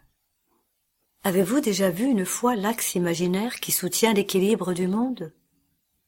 Si de tels phénomènes, de caractère permanent à la surface, ne réveillent pas les âmes assoupies en leur fournissant la légitime conception de l'existence de Dieu, comment comptez-vous détruire la rébellion millénaire des hommes tout en exigeant le spectacle prématuré des manifestations de la spiritualité supérieure?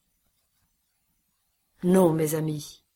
Il est urgent d'abandonner les secteurs des bruits extérieurs pour commencer le développement intérieur des facultés divines.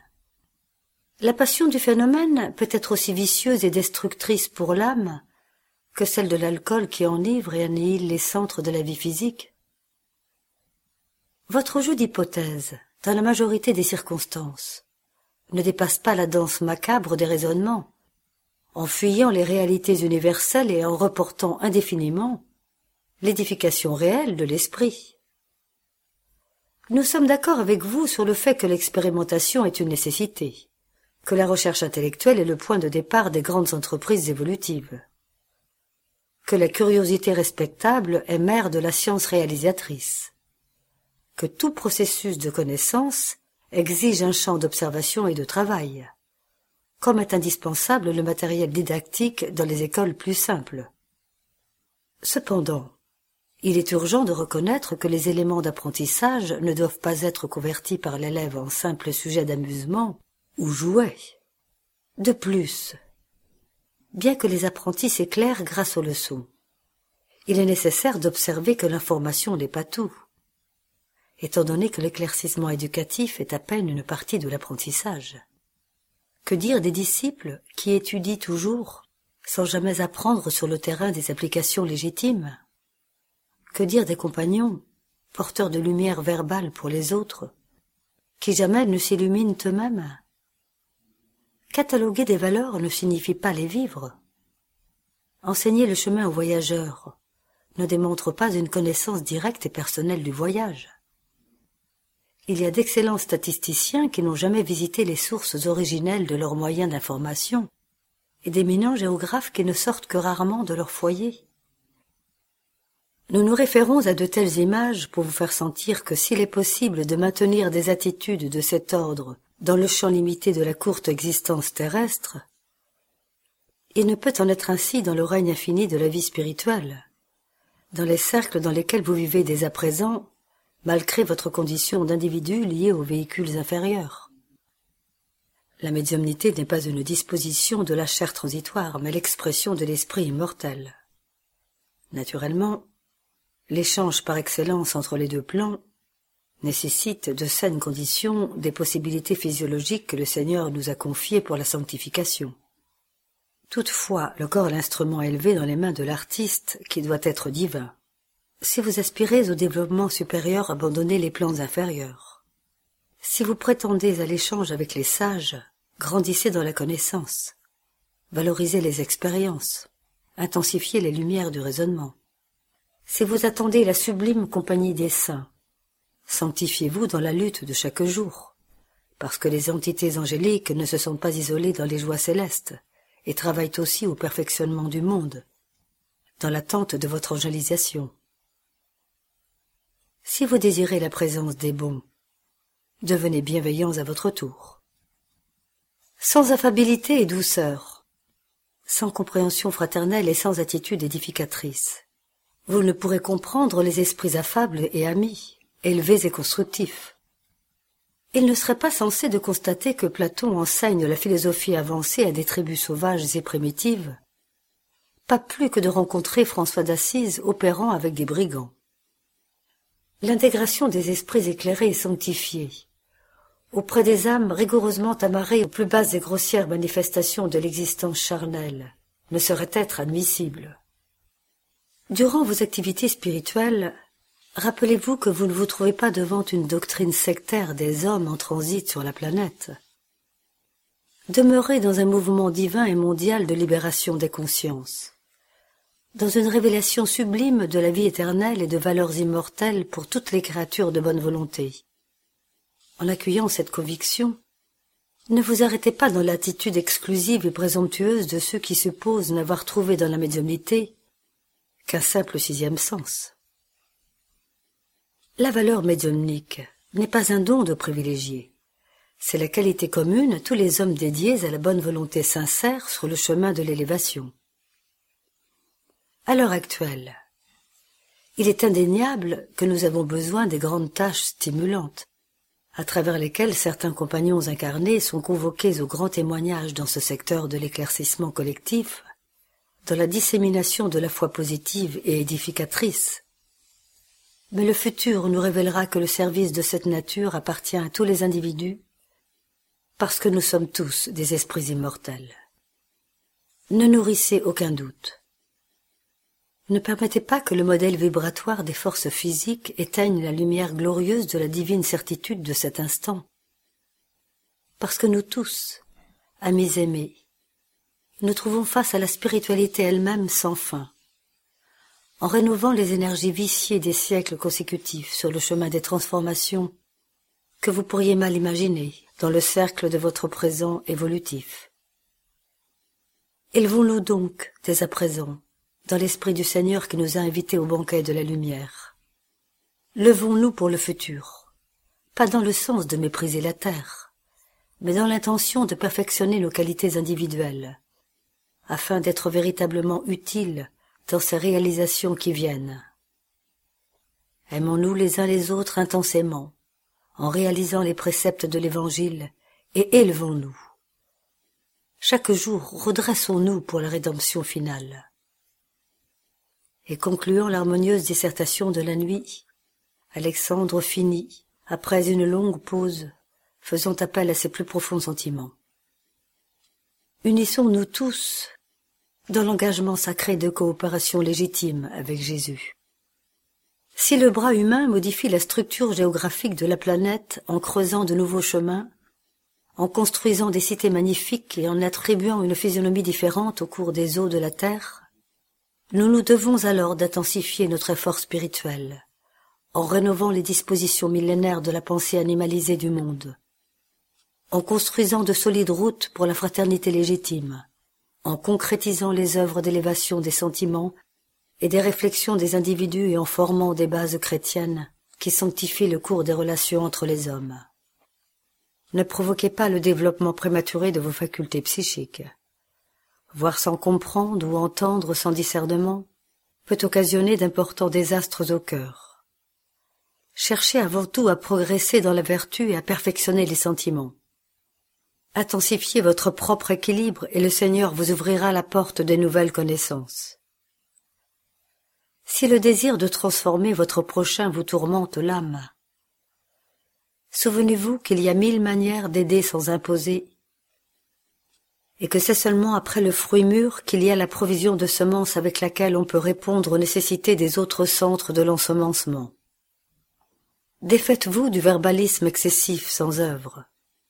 Je ne vous parle pas seulement des œuvres du bien, extériorisées dans le plan physique, mais plus particulièrement des constructions silencieuses du renoncement, du travail de chaque jour dans la compréhension de Jésus-Christ, de la patience, de l'espérance, du pardon, qui s'effectue au cœur de l'âme, dans le grand pays de nos expériences intérieures. Dans tous les labeurs terrestres, transformez-vous dans la volonté de notre Père, et dans vos services de foi, n'essayez pas de faire descendre jusqu'à vous les esprits supérieurs, mais apprenez à monter jusqu'à eux conscients de ce que les chemins de l'échange sont les mêmes pour tous et il y a plus grande valeur à élever son cœur pour recevoir le bien fini que d'exiger le sacrifice des bienfaiteurs.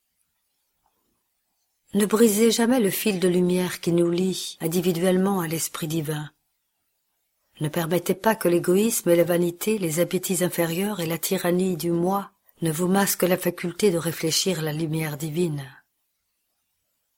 Rappelez-vous qu'à travers nos capacités à servir et nos positions de travail, nous sommes pour Dieu pareils aux pierres précieuses de la terre pour le soleil créateur. Quand plus noble est la pureté de la pierre, plus de possibilités offre-t-elle pour réfléchir l'éclat solaire. Placez l'aspect de la phénoménologie de vos travaux en second plan en vous souvenant toujours que l'esprit est tout. À cet instant, Alexandre se tint alors dans un silence suppliant. Admiratif, ému, je notais que le généreux instructeur se transfigurait, ici devant nos yeux. Pour la première fois depuis mon retour au nouveau plan, j'observais un événement aussi singulier. Ses vêtements devinrent de neige radieuse. Son front émettait une lumière intense et de ses mains étendues émanaient de brillants rayons qui, tombant sur nous, paraissaient nous pénétrer d'un étrange enchantement. Une profonde émotion me domina l'esprit, et la plupart d'entre nous, sans définir la cause de ces divines vibrations, pleurions d'allégresse, la poitrine oppressée d'une jubilation inespérée. Après quelques instants d'une sublime extase, je vis que Sertorio percevait ma stupéfaction. Il est vrai que quelquefois j'avais été présent lors de la prière d'entités élevées, prière qui se faisait toujours accompagnée des plus beaux phénomènes de lumière, mais jamais je n'avais observé auparavant pareille transfiguration. Me touchant légèrement le bras, mon compagnon ajouta. Tous les potentiels de nature supérieure se rassemblent autour d'Alexandre ce moment, en le transformant en intermédiaire des présents qui nous sont faits. C'est pour cela qu'il irradie et resplendit avec une intensité si éclatante.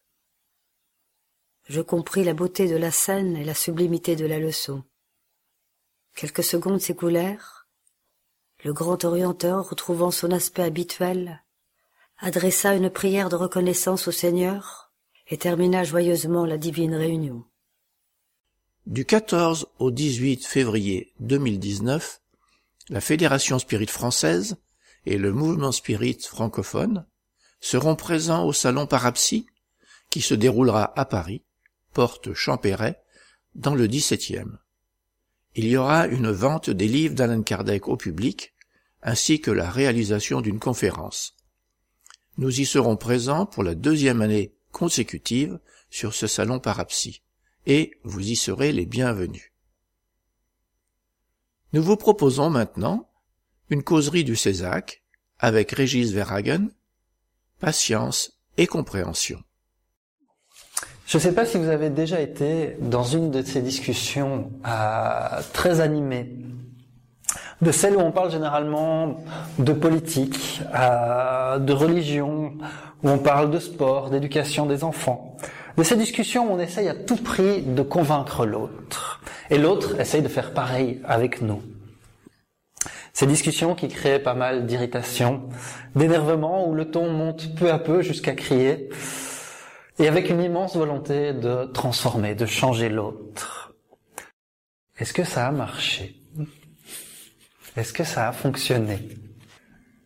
Est-ce que vous avez déjà essayé d'avoir la même discussion avec de la patience et de la compréhension Est-ce que le résultat était différent? Certainement, on n'a pas réussi à transformer complètement l'autre, mais peut-être qu'on a réussi à un peu avancer, à un peu parler, à un peu se comprendre. Et c'est de ça qu'on va parler aujourd'hui, de la patience et de la compréhension.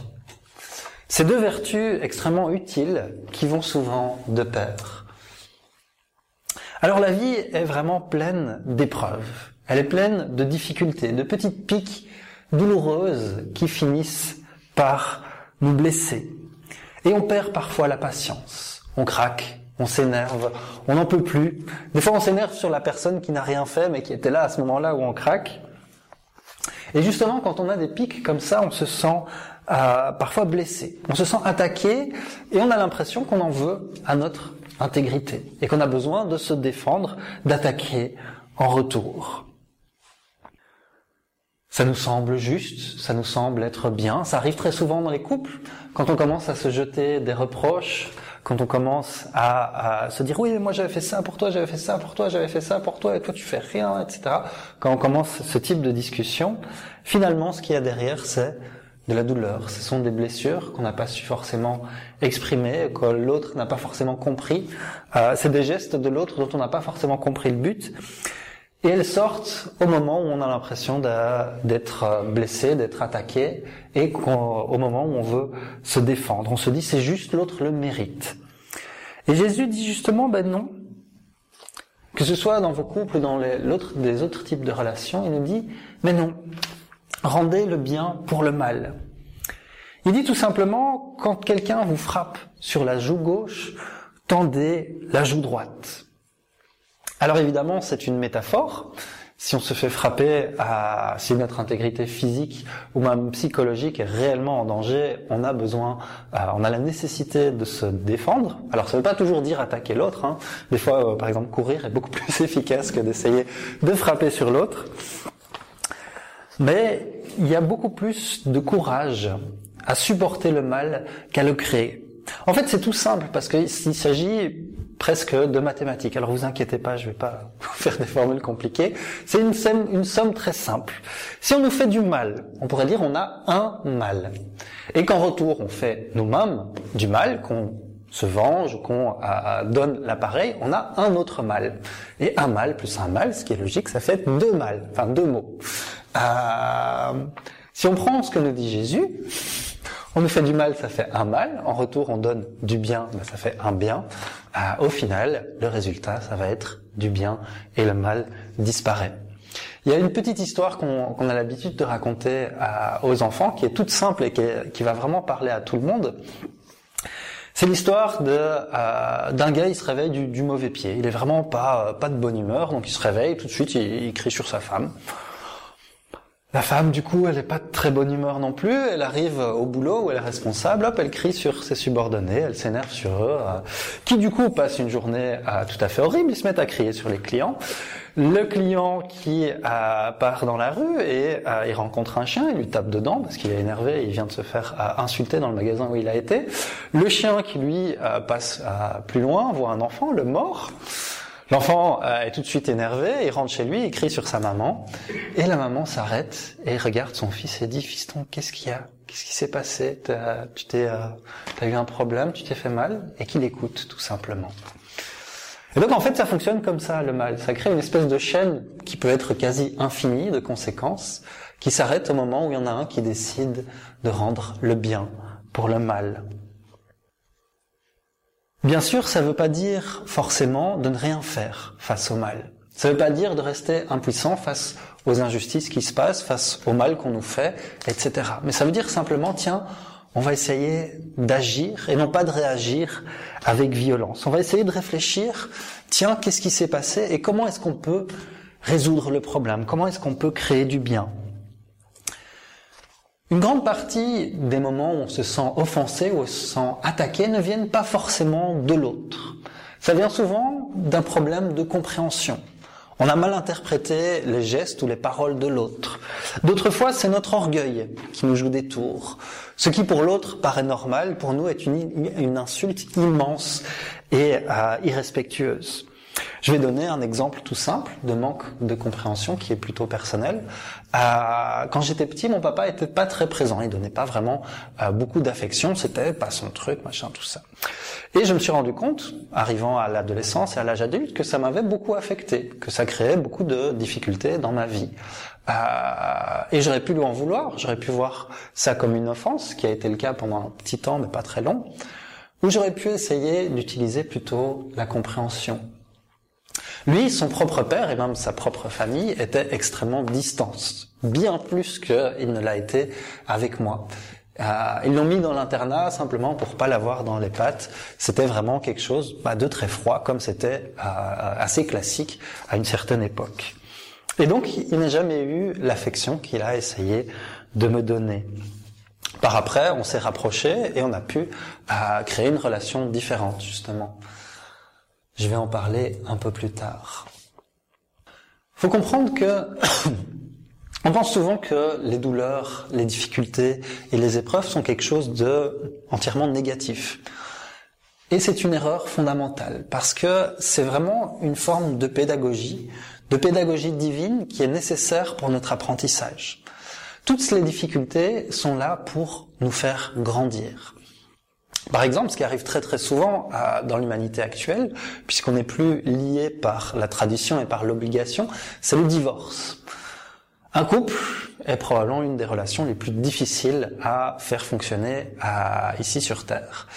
Et ben, on le remarque, c'est que les gens échouent simplement n'arrivent pas à tenir ce couple. Alors, c'est généralement la faute des deux, parfois c'est plus la faute de l'un que de l'autre, etc. C'est compliqué.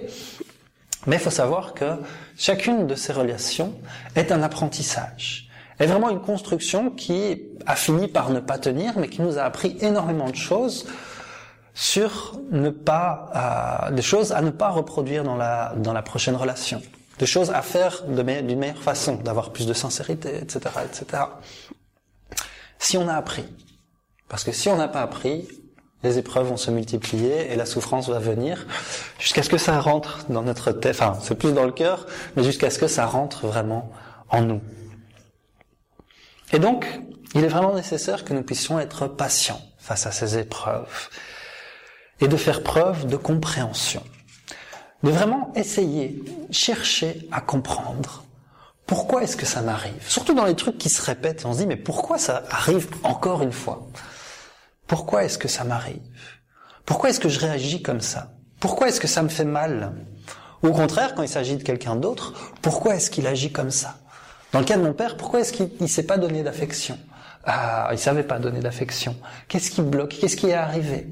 Et alors on essaye de chercher, de comprendre, de développer, de parler. On pense souvent que la compréhension c'est quelque chose euh, et la patience c'est quelque chose d'intérieur. On va faire je vais être patient. Déjà généralement quand on fait ça c'est qu'on est plus ou moins énervé, mais euh, c'est tout aussi intérieur que ce soit faire ce type de choses parce que c'est super utile hein, de pouvoir respirer un bon coup, de pouvoir se dire ok euh, on se calme, mais c'est aussi extérieur. De pouvoir discuter, de pouvoir exprimer, de pouvoir essayer de comprendre. Pourquoi est-ce qu'il agit comme ça? Et nous, on voudrait que tout soit immédiat, que tout aille vite, que tout soit fait du jour au lendemain, que ce soit avec nous ou avec les autres. Et on oublie souvent l'importance du chemin, l'importance de tout le parcours qu'on a à faire pour développer quelque chose. Par exemple, il y a des choses qu'on veut que les autres aient compris. Puisque nous, on l'a compris, on se dit, ah, il est vraiment temps que euh, les autres l'aient compris. Je prends un exemple tout simple. Peut-être certains d'entre vous l'ont déjà compris, peut-être d'autres vont le comprendre euh, dans un avenir plus ou moins lointain. Une des grandes causes des embouteillages, c'est dans les villes, c'est les gens qui avancent au feu rouge alors qu'il n'y a pas de place. Euh, après, on l'a tous fait, hein, vous inquiétez pas, moi aussi. Euh, et donc ça c'est simple parce que ça bloque la rue suivante. Et ce qu'on se rend pas compte souvent, c'est que généralement les embouteillages ils font des tours comme ça. Et donc finalement si on est bloqué, euh, en bloquant là en fait on bloque la cause de notre propre embouteillage de l'autre côté. Et finalement tout le monde est bloqué et ça cause une grande partie euh, des embouteillages. C'est simplement notre égoïsme de se dire ah c'est vert pour moi, je passe même si je bloque tout le monde, c'est pas grave. Et une fois qu'on a compris ça, on s'énerve sur les autres qui font encore ça. On se dit mais pourquoi il avance? Qu'est-ce qui se fait? Pourquoi il reste pas quoi? Il y a un immense embouteillage alors qu'il pourrait être résolu si seulement il y en avait un qui s'arrêtait et qui dit oui le feu est vert, mais ça sert à rien d'avancer, on va juste bloquer les autres. Et on s'énerve et on s'énerve. Alors que nous, il nous a fallu peut-être 30 ans 40 ans, 50 ans de vie, en parlant que de cette vie présente, si on prend les différentes réincarnations, ça fait peut-être 1000 ans qu'il nous a fallu pour comprendre ce petit truc. Et on espère que l'autre l'ait compris du jour au lendemain parce que nous, on l'a compris. Et ça peut être plein d'autres exemples comme ça. On espère que ça soit immédiat. Et pourtant, des qualités comme la patience, la paix, la sérénité, ou même le bonheur, c'est quelque chose qui se construit. C'est pas un espèce d'état qu'on a comme ça du jour au lendemain parce qu'on va faire un stage de yoga ou qu'on a compris quelque chose. Non, c'est quelque chose qui va se construire peu à peu, avec le temps, avec l'expérience, avec les efforts, en suivant certains chemins qu'on sait à fonctionner, des, des idées toutes simples comme faire aux autres ce qu'on voudrait qu'on leur fasse, comme pouvoir pardonner, comme pouvoir faire preuve de compréhension. Et la compréhension c'est exactement la même chose. La compréhension des autres et de soi-même, c'est vraiment un des plus grands défis de l'humanité. Et contrairement aux sciences, les sciences positives, on peut laisser les scientifiques s'en charger. On peut avoir un scientifique qui étudie euh, un certain domaine et puis il va nous faire profiter des bienfaits de cette découverte. Euh, donc c'est très pratique, on a juste à payer le truc qu'il a découvert. Euh, mais avec la compréhension, ben, ça on sait pas faire. On peut pas les laisser à un scientifique, même si on, on peut aller chercher de l'aide dans plein de connaissances qui ont été créées sur la compréhension des êtres humains. Mais c'est un chemin qu'on va devoir faire nous-mêmes. Les autres nous aident, leur découverte nous aide, mais ils savent pas créer en nous une compréhension que nous n'avons pas développée. Il y a une histoire euh, assez intéressante, c'est un mythe en fait, c'est une, légende euh, qui, si je me rappelle bien, vient des régions euh, de l'Inde. C'était une réunion. Bon, c'est moi qui dis plus une réunion. C'était une rencontre entre, entre les dieux qui disait on a ici le trésor le plus précieux que l'on possède, c'est le bonheur faut qu'on le mette quelque part de sûr, quoi. Faut qu'on le mette vraiment à un endroit, à, un endroit sûr. Surtout l'éloigner des hommes, parce que eux, dès qu'ils touchent quelque chose, ils le pètent, ils, ils en font n'importe quoi. Et les dieux sont en train de réfléchir où est-ce qu'on va le mettre? Il y en a un qui dit je sais, je sais, on va l'enterrer. On va le mettre vraiment profond, au fond d'une montagne, etc. Et les autres disent mais non, mais tu connais les hommes, ils vont, euh, ils vont creuser, euh, ils vont faire des mines, et un jour ou l'autre, ils vont trouver le bonheur, quoi. L'autre, il dit, je sais, je sais, on va le mettre au fond de l'océan.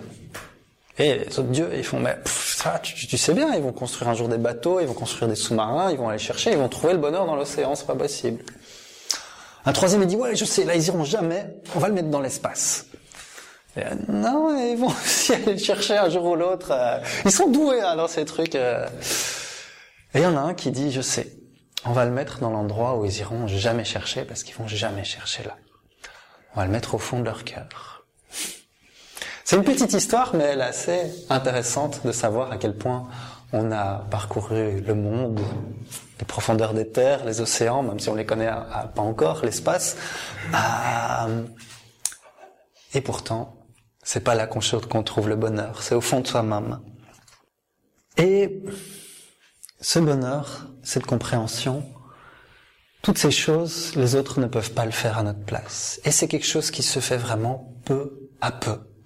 Comprendre l'autre, ça se fait peu à peu, pierre par pierre, avec chaque petite discussion, avec chaque petit événement, où on arrive à le regarder sans mettre de préjugés, sans mettre de jugement. Parce que c'est très très facile de voir les comportements de l'autre et dire ah bah lui euh, c'est parce que c'est comme ça, c'est parce qu'il est mauvais, c'est parce que si, c'est parce que ça. Et ça, ça nous aide pas forcément à la compréhension, faire des jugements préconçus avant de connaître la personne. C'est énormément d'écoute, c'est énormément de partage, c'est énormément de choses comme ça. Et quand on voit toutes ces qualités, quand on voit toutes ces toutes ces choses qu'on nous propose ou qu'on nous demande, on se dit mais c'est difficilement atteignable. Quand on nous dit, euh, Jésus nous dit, aimez-vous les uns les autres, tous. Pardonnez toutes les offenses. Tendez la joue gauche quand on vous frappe sur la joue droite. Quand il nous dit des choses comme ça, on se dit, waouh, c'est difficile, quoi. C'est chaud. Par exemple, le type, on, lui enfonce un clou euh, dans, dans, la main ou le poignet. Euh, donc, faut savoir les, clous à l'époque, c'était pas des, des clous, c'était des gros clous. Euh, on lui enfonce la main et dit pardonne-leur, père, ils ne savent pas ce qu'ils font. Moi, tu me fais ça, je t'insulte dans toutes les langues, euh, même les langues que je connais pas, et je suis pas encore à ce niveau-là. Et pour moi, ça me paraît inatteignable, quoi, de dire pardonne-leur, ils ne savent pas ce qu'ils font. Pour des offenses euh, légères ou après, quand je me suis calmé, peut-être, mais pas sur le moment. Là, c'est pas possible. pour moi, pour l'instant. Et on ne nous demande pas forcément d'atteindre ça. Pourquoi? Parce qu'on se rend bien compte que euh, atteindre ça, c'est pas tout de suite. Ça va peut-être nous prendre des siècles, ça va nous prendre du temps. Et pourtant, on peut avancer. Et c'est ça qu'on nous demande. C'est de, d'avancer, de faire des petits pas, de mettre des petits cailloux, des petits grains de sable, qui au fur et à mesure du temps se transformeront en un petit tas, en un gros tas de petits cailloux jusqu'à devenir la grande montagne qui nous paraît complètement inatteignable. Un jour, ça sera vraiment cette montagne, cette capacité d'aimer tout le monde, même ceux qui nous font du mal. Cette capacité de pardonner chaque offense, même si on nous enfonce un clou de 2 cm dans la main. Je vous le souhaite pas. Hein. euh... Et si on fait preuve d'impatience, on va commencer à courir dans tous les sens. On va mettre un, petit caillou là-bas, on va courir un petit caillou là-bas, un autre petit là-bas. On va s'essouffler parce qu'à force de courir entre les endroits où on met des cailloux, on va en avoir marre. On va s'énerver par, le manque de résultats. Pourquoi? Parce qu'on fait un petit truc d'un côté, un petit truc de l'autre, on n'a pas de patience. On va faire toutes ces choses. Et ça a l'air absurde, hein, dit comme ça, quand on imagine un mec courir avec des petits cailloux. Euh, mais on fait vraiment ça. On va faire des petits pas, des petits trucs d'un côté, et puis on fait, on change d'avis, on veut faire autre chose, et puis on essaye un autre truc, on essaye mille trucs à la fois, et au final on se perd, on s'essouffle et on fait rien, on réalise rien. S'il n'y avait pas dans notre vie des épreuves et des douleurs, comment est-ce qu'on pourrait apprendre toutes les leçons de la vie? Il y en a certaines qu'on arrive à apprendre de manière beaucoup plus euh, légère, beaucoup moins douloureuse, mais il y en a plein où on a besoin d'être vraiment poussé je ne sais pas si vous vous souvenez quand vous étiez enfant, vous faisiez peut-être partie des exceptions, mais euh, il fallait vous pousser pour aller à l'école. Si on vous poussait pas, vous n'y allez pas. eh ben, c'est la même chose. Sur certains aspects, on est encore des enfants. Et tous ces moments durs, ces défis, ces chutes, ce sont des leçons nécessaires et précieuses. Et parfois, on veut vraiment un changement radical que ce soit en soi, que ce soit chez les autres, que ce soit dans le monde, on veut vraiment qu'il y ait un changement radical. Alors je veux la paix dans le monde, je veux ne, plus avoir cette caractéristique, je veux plus être orgueilleux, je veux arrêter euh, une, une dépendance grave qui me touche depuis longtemps, du jour au lendemain, comme ça c'est fini. On veut ces changements radicaux, mais on se refuse à mettre ces petits grains de sable, à construire peu à peu, pierre par pierre. Du coup, on se bat parfois contre des moulins, on s'essouffle euh, au final pour n'arriver à rien, simplement parce qu'on manque de patience et de compréhension. Donc je vous invite à chaque jour vous dire, ah, bah tiens, on va mettre un petit grain de sable, un petit caillou, pour avoir un petit peu plus de patience et un petit peu plus de compréhension. Je vous remercie beaucoup pour votre écoute. Le trait d'union francophone. Le bulletin du mouvement spirit francophone vous informe sur les activités proposées en francophonie, comme le congrès de médecine et spiritualité qui s'est déroulé il y a peu au Luxembourg, et aussi dans le monde avec le Conseil Spirit International.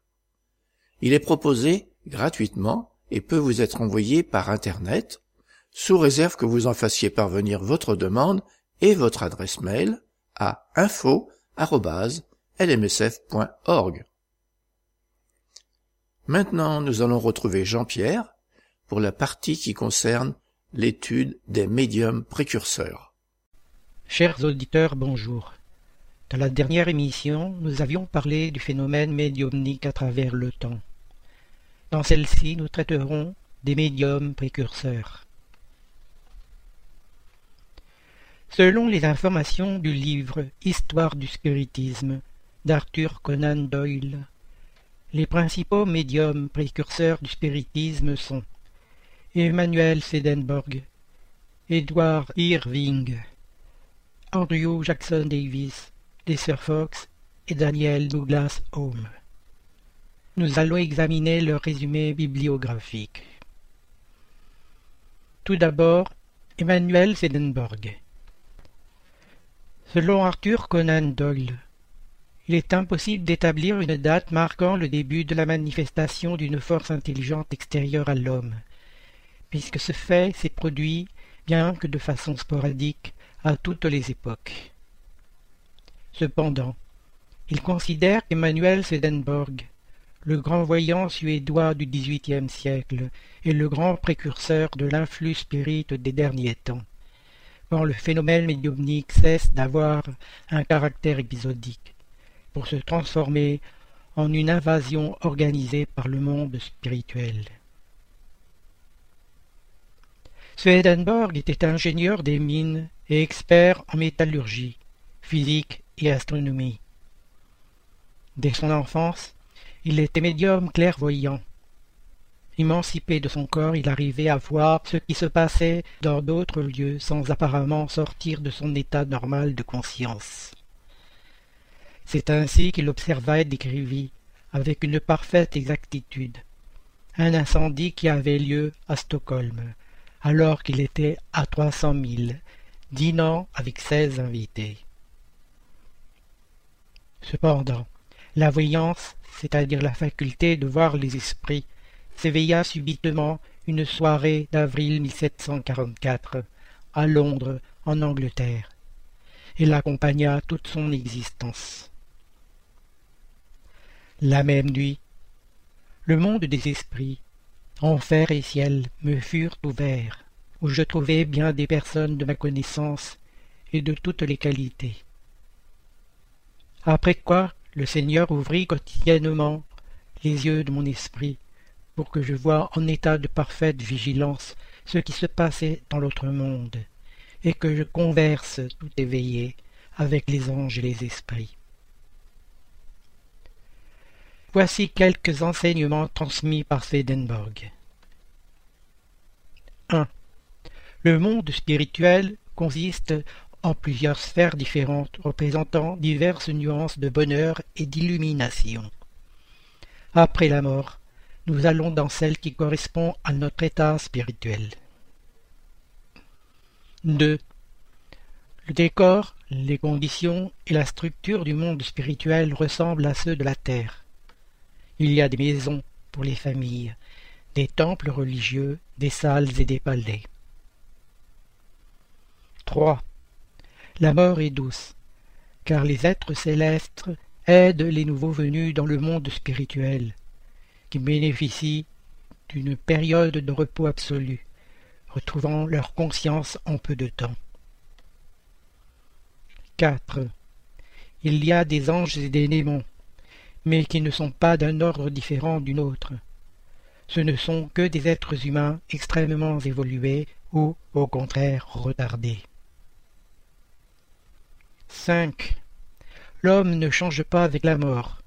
Il emporte avec lui ses modes acquis de pensée, ses préjugés, ses préoccupations. Il est jugé par une loi spirituelle qui prend en considération les résultats de sa vie tout entière. 6. Les enfants sont reçus dans le monde spirituel sans aucune discrimination, qu'ils aient été baptisés ou non. Ils grandissent dans l'autre monde, sous les soins de jeunes femmes qui leur servent de mère jusqu'à l'arrivée de leur vraie mère. 7. Il n'existe pas de peine éternelle. Ceux qui se retrouvent aux enfers peuvent travailler pour en sortir, s'ils en ont la volonté. Ceux qui sont aux cieux peuvent travailler pour accéder à des positions plus élevées. Le mariage existe sous la forme de l'union spirituelle, par laquelle un homme et une femme forment une unité complète. Aucun détail n'était trop infime pour son observation des sphères des esprits. Il parle par exemple de l'architecture, de la musique, de la littérature et de la science cultivée là-bas, des fleurs, des écoles, des bibliothèques, des musées, des sports pratiqués. Il a écrit les ouvrages suivants Ciel et Enfer, La Nouvelle Jérusalem et Arcane Celestiae. Deuxièmement, Edward Irving, né en 1792. Il est issu d'une souche écossaise pauvre et laborieuse. Il devint pasteur protestant et possédait une médiumnité d'inspiration qui attirait des foules pour écouter ses prêches lumineuses et éloquentes. Dans l'église qu'il dirigeait survinrent en 1831 des phénomènes remarquables de psychophonie et de voix directe, donnant des enseignements qui contrariaient l'orthodoxie et qui, pour cette raison, furent considérés comme l'œuvre du diable. Ces enseignements furent présentés de façon dogmatique, par d'interminables intrigues alternées de censure, qui se transformaient en malhonnêteté envers ceux qui participaient au phénomène. Les sensitifs se condamnaient les uns les autres d'hérétiques. Ces manifestations démontraient l'existence d'une véritable force psychique, révélant de la même façon une loi spirituelle, expliqué plus tard par les esprits supérieurs. selon laquelle les esprits sont attirés par notre façon d'être. Si nous sommes présomptueux et orgueilleux, nous attirons des esprits malveillants et devenons leur proie. C'est ainsi que nous pouvons expliquer la forme contondante et même peu charitable de ces manifestations. Les expériences d'Edward Irving et les manifestations spirites entre 1830 et 1833 constituent, par leur singularité, un trait d'union entre Swedenborg et un autre précurseur éminent de la doctrine spirite, Andrew Jackson Davis. Troisièmement, Andrew Jackson Davis, surnommé père du spiritualisme moderne, l'Allan Kardec américain.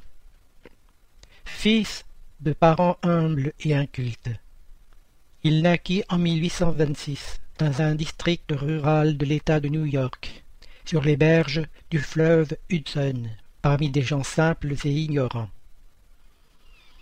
C'était un enfant peu évolué, faute d'activité intellectuelle, le corps maigre, sans aucun trait qui puisse dénoncer son exceptionnelle médiumnité à venir. Jackson Davis commença à entendre dans les dernières années de son enfance des voix agréables et gentilles, suivies de belles clairvoyances, se développant en lui, dans le même temps, des dons médiumniques de diagnostics médicaux.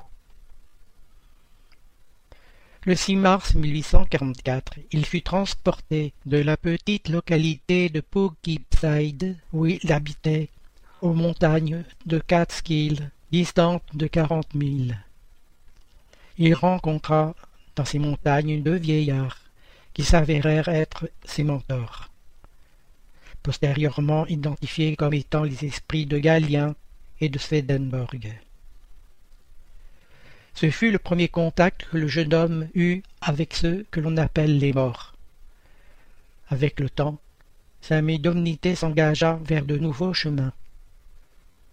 Quand il était en transe, il parlait diverses langues, y compris l'hébreu, chacune lui étant inconnue, affichant d'admirables connaissances de géologie et discutant avec une rare habileté de confuses questions d'archéologie historique et biblique, de mythologie, tout comme des thèmes linguistiques et sociaux, malgré le fait de ne rien connaître en grammaire, et sans les moindres études littéraires ou scientifiques. Pendant deux ans, Davis dicta en transe inconsciente un livre sur les secrets de la nature, publié en 1847 sous le titre Les principes de la nature. Conan Doyle s'y réfère en disant qu'il s'agit d'un des livres les plus profonds et originaux de la philosophie. Davis reçut également beaucoup d'autres livres, environ trente en partie édités avec le titre général de philosophie harmonique et transmis par l'entité spirituelle Swedenborg. Davis n'était pas un mystique, ni un religieux dans le sens vulgaire, et n'acceptait pas la révélation biblique dans son interprétation littérale. Il était honnête, sérieux, incorruptible, amoureux de la vérité et sincèrement convaincu de sa responsabilité dans les événements rénovateurs sa pauvreté matérielle, il n'oublia jamais la justice et la charité envers les autres.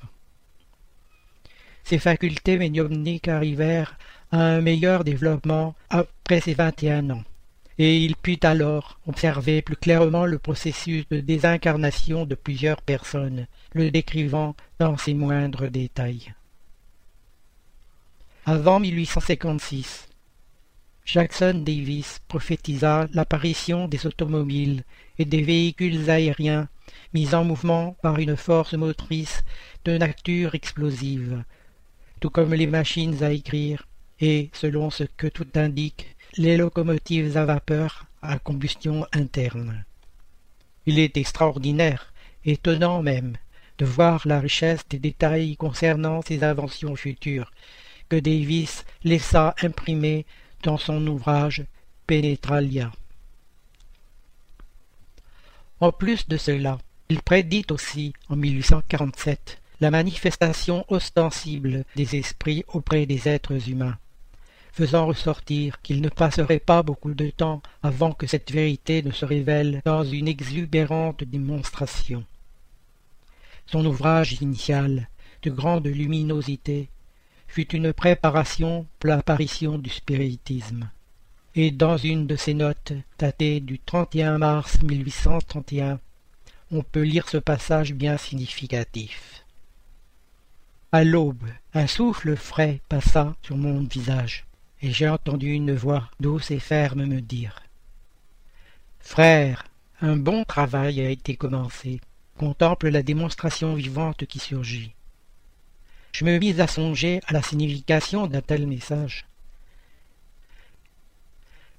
Il était très loin d'imaginer que, justement, la dite nuit, les sœurs Fox à Hydesville conversaient au moyen de co avec l'esprit d'un mort, inaugurant le grandiose mouvement spiritualisme mondial.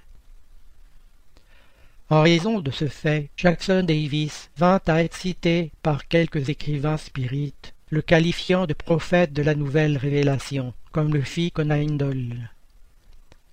Au moyen de ses visions spirituelles de l'au-delà, il en présenta une description bien proche de celle que les esprits fournirent en divers pays, y compris au Brésil, par la médiumnité de Francisco Candido Xavier, dans les livres de l'esprit André-Louise. Davis y vit une vie similaire à celle de la Terre, vie qui pourrait être appelée semi-matérielle, avec des goûts et des objectifs adaptés à nos natures que la mort ne modifie pas. Il vit que, dans ce vaste au-delà, le travail scientifique et artistique, littéraire ou humanitaire ne cesse pas. Il vit plusieurs phases et degrés du progrès spirituel liés aux causes qui retardent l'évolution humaine. Jackson Davis avança plus que Swedenborg dans le retrait des voiles qui masquent les mystères de la vie mais les mérites pédagogues Allan Kardec, missionnaire postérieur, compléta et agrandit son œuvre basée sur les communications de nombreux esprits supérieurs sous l'égide de l'esprit de vérité. Quatrièmement, Daniel Dunglas Home. Né en 1833 à Curie, village proche d'Édimbourg, en Écosse. Il possédait une médiumnité à effet physique favorable à la lévitation et à la matérialisation d'esprit. Il est considéré comme un missionnaire des temps modernes.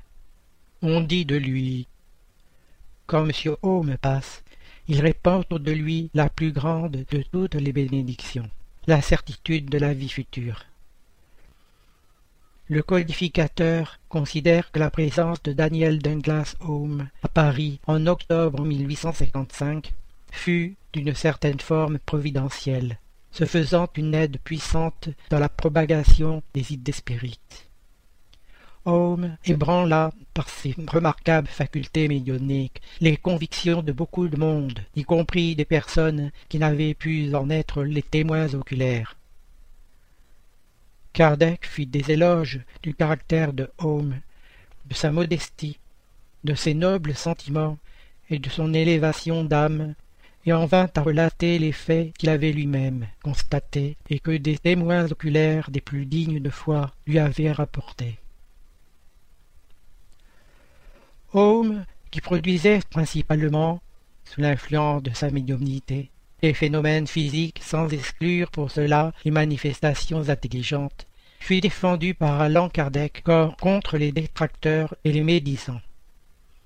Le maître déclare que quelques phénomènes ont été observés en France par des témoins sérieux, très éclairés et hautement placés.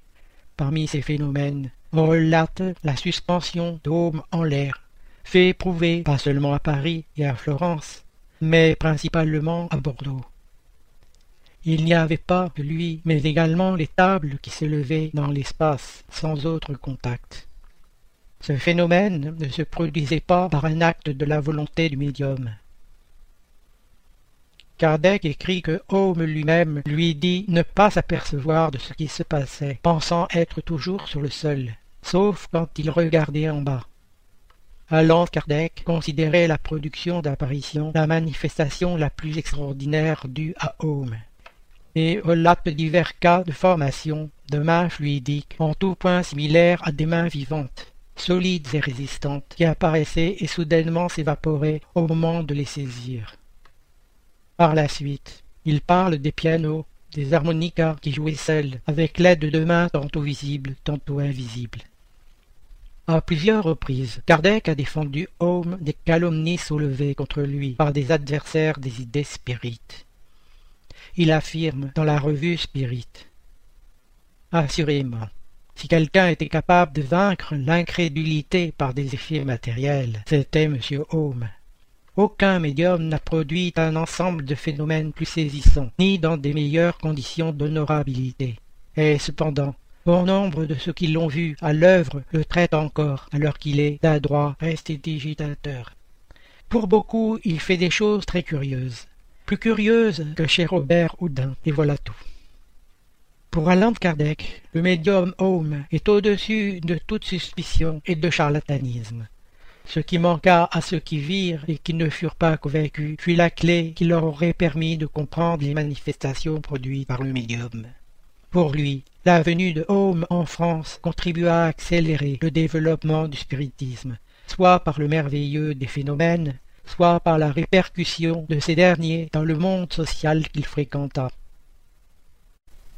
En résumé, avec ce qui précède et en ce qui concerne les sœurs Fox, on ne peut nier la contribution de ces médiums pour le spiritisme naissant, puisqu'ils ont représenté des jalons bien définis de la présence du plan spirituel, avant et pendant l'époque de la dite invasion organisée des esprits supérieurs, qui comprend notamment la période qui commence avec les phénomènes de Hydesville et va jusqu'à la publication du livre des esprits. Ils ont été des précurseurs d'une nouvelle ère, pionniers qui ont eu la tâche de préparer l'humanité à la réception des enseignements de la doctrine spirite. Merci Jean-Pierre. Chers auditeurs, l'émission se termine.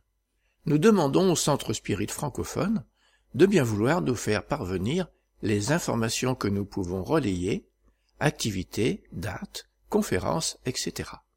par mail à l'adresse radio-lmsf.org.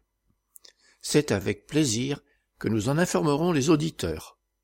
Vous pouvez aussi aller sur les différents sites du mouvement Spirit francophone et y trouver des informations et renseignements grâce aux liens qui existent sur le site www.lmsf.org. Chers auditeurs, nous sommes heureux d'avoir passé quelques instants ensemble. Nos émissions sont actualisées le 1er et le 15 de chaque mois. Et en attendant, nous vous disons à bientôt sur Radio Kardec.